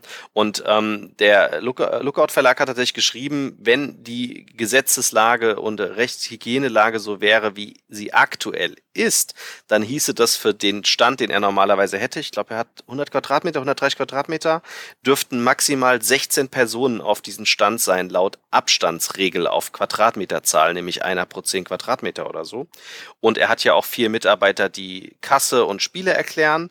Und dann sind ja Leute, die eigentlich anstehen müssten. Und für jeden, der ansteht, darf er dann keinen an Tisch haben zum Spielen. Und wenn das halt die Vorschriften sind, kann er sich das nicht vorstellen. Was will er mit 100 Quadratmetern, wenn er eigentlich keine Spieltische und keinen Verkauf so richtig haben kann? Was ich nachvollziehen kann, aber keiner kann diese Richtlinien aktuell vorsehen, wie die denn sein werden. Das ist halt auch das Spannende. Es gibt nichts vom März Verlag und ich glaube, es gibt nichts vom März Verlag nicht, weil er nicht will, sondern weil sie die Regeln nicht kennen, die zu dem Zeitpunkt aktiv wären. Und dann wäre es als Verlag die Frage, zahlst du das Geld vorab für 100 Quadratmeter und nachher kannst du noch nicht mal Spieltische aufstellen. Das könnte bitter nämlich dann enden. Ich finde das ganze Thema, äh, jetzt über so eine, äh, so eine große Messe wie die Spiel zu reden, sehr schwierig ähm, da ja jetzt sind die Zahlen noch ganz okay. Und wenn dann die Ferien rum sind und die alle aus äh, ihrem Urlaub wiederkommen, finde ich schwierig. Also äh, wir haben ja auch beschlossen, dass wir nicht auf das Spiel ähm, äh, vor Ort sein werden. Und ich finde es auch tatsächlich gut, weil äh, schwierig. Verlage, Mitarbeiter und die hohe Anzahl oder je nachdem, äh, wie viel lassen die denn rein und wie verteilen die die Gäste, die da reinkommen. Also das äh, mit Vorsicht zu genießen. Also was der März Verlag schon verkündet hat, ist, es wird keine Tickets vor Ort geben. Das heißt, es wird nur einen Vorverkauf geben. Man muss das Ticket also vorher kaufen. Und äh, es wird ein Testcenter geben in dem Hotel, was da nah an der Messe ist. Das haben sie verkündet. Aber man kann nicht äh, planen, ich gehe jetzt spontan vorbei, das wird nicht gehen. Wahrscheinlich auch, weil sie es nicht planen können, weil sie ja dafür sorgen müssen, dass nur so und so viele Besucher pro Tag rein dürfen. Schätze ich mal, ist auch eine der Gründe. Das kannst du sonst nicht planen mit einer Tageskasse. Ähm, aber ja, wir drei haben gesagt, ne, am Klickenabend wird dieses Jahr leider nicht vor Ort sein. Es tut mir ein bisschen in der Seele weh. Andererseits werde ich wahrscheinlich einen Gips haben und damit wäre die Messe eh unbequem. Und äh, wenn ich ehrlich bin, wir haben letztes Jahr, auch wenn wir uns an Corona gehalten haben und haben leider nicht alle zur gleichen Zeit am Tisch gesessen, ne, sondern uns aufgeteilt, aber ich habe noch nie, noch niemals in meinem Leben zur Essenmesse so viel gespielt wie letztes Jahr, was daran liegt, dass wir uns ja einfach bei uns eingesperrt haben und nonstop gespielt haben. Und ich freue mich da so tierisch drauf, dass wir das dieses Jahr hoffentlich genauso gut können. Und vielleicht sogar besser, weil wir alle am selben Tisch sitzen zur selben Zeit. Das wollte ich auch gerade sagen. Also dieses Jahr schaffen wir es wenigstens, dass wir alle äh, aus unseren drei äh, Richtungen uns an einem Ort treffen dürfen, weil zu dem Zeitpunkt sind wir dann hoffentlich auch alle durchgeimpft.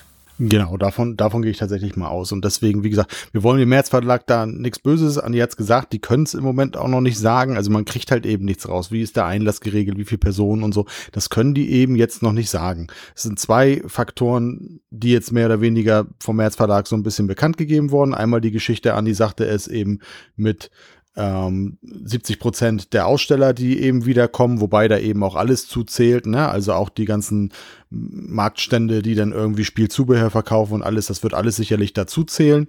Ich gehe, wie gesagt, mittlerweile davon aus, dass die deutschen großen Verlage wahrscheinlich alle irgendwie dann doch oder fast alle da ihre Präsenz irgendwie zeigen werden. Das andere, was der März Verlag als Initialzündung vor ein paar Wochen bekannt gegeben hat, ist eben, dass NRW für sich so entschieden hat, bei Inzidenzen unter 50 können Messen grundsätzlich wieder stattfinden. Wobei, wie gesagt, die Voraussetzung, man muss eben gucken. Im Moment äh, habe ich eben gerade noch mal geguckt, ist die Stadt Essen irgendwie bei 13, noch was. Das heißt, die sind da im Moment grundsätzlich relativ safe auf der Seite. Aber wie gesagt, was heißt das nachher mit messen im Inneren mit Personen und allem möglichen. Plus, man weiß es eben nicht, es geht ja mit schon Weile wieder hoch, man will ja auch nicht Angst machen, aber es, also die, die Werte gehen zwar im Moment noch nicht hoch, aber es wird ja schon prognostiziert, dass diese Delta-Variante, die in anderen Ländern wie unter anderem auch in England irgendwie kommt, dann im Herbst schon vorherrschend sein könnte. Das muss keine großen Auswirkungen haben, wenn dann eben ein Großteil der Menschen schon geimpft ist. Man weiß es aber eben nicht. Und ich glaube, dass da eben viele auch zu Recht noch ein bisschen vorsichtig sind. Ich wünsche dem Verlag, wie gesagt, alles Gute und wenn es dazu beiträgt, beitragen kann, dass diese Messe auch in künftigen Jahren wieder stattfinden kann, okay, aber ihr habt es beide gesagt, sie muss dann eben auch in diesem Jahr irgendwie ohne mich beziehungsweise ohne uns stattfinden. Das ist mir dann doch noch so ein bisschen zu wild. Ich würde dann eben doch eben die, den Herbst und so noch ein bisschen die Monate abwarten, wie sich das dann eben weiterentwickelt, wenn sich auch diese andere Variante noch kommt und so und wie es mit dem Impfschutz dann steht. Und dann muss das eben nächstes Jahr wieder gehen. Da können wir uns dann hoffentlich tatsächlich alle wieder auch möglichst frei bewegen, weil auch so Punkte wie den ganzen Tag mit Maske dann da rumlaufen, das ist dann auch schon anstrengend, auch wenn wenn weniger Personen da sind. Die Messen sind nicht so kalt und ähm, man muss sich, man redet dann ja auch ein bisschen und ist dann auch ein bisschen zügiger unterwegs und wenn man dann auch noch spielen würde, das machen wir nun nicht und so, ich, ich, da käme irgendwie nicht das Feeling auf, was ich von so einer Messe haben möchte.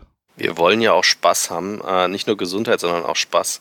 Und das sehe ich tatsächlich dieses Jahr nicht. Ich wünsche dem Märzverlag nicht nur alles Gute, wir unterstützen den Verlag ja auch. Wir sind ja mit bei Beeple und wir haben letztes Jahr das Beeple Radio gemacht und waren sozusagen Live-Teilnehmer des Non-Stop-Radios mit den anderen von Beeple. Ich gehe davon aus, dass wir dieses Jahr sowas ähnliches wieder auf die Beine stellen werden. Das heißt, auch diesbezüglich werden wir sicherlich viel Content zur Spiel digital oder auch zu Spiel vor Ort mit digitalen Inhalten von uns beisteuern.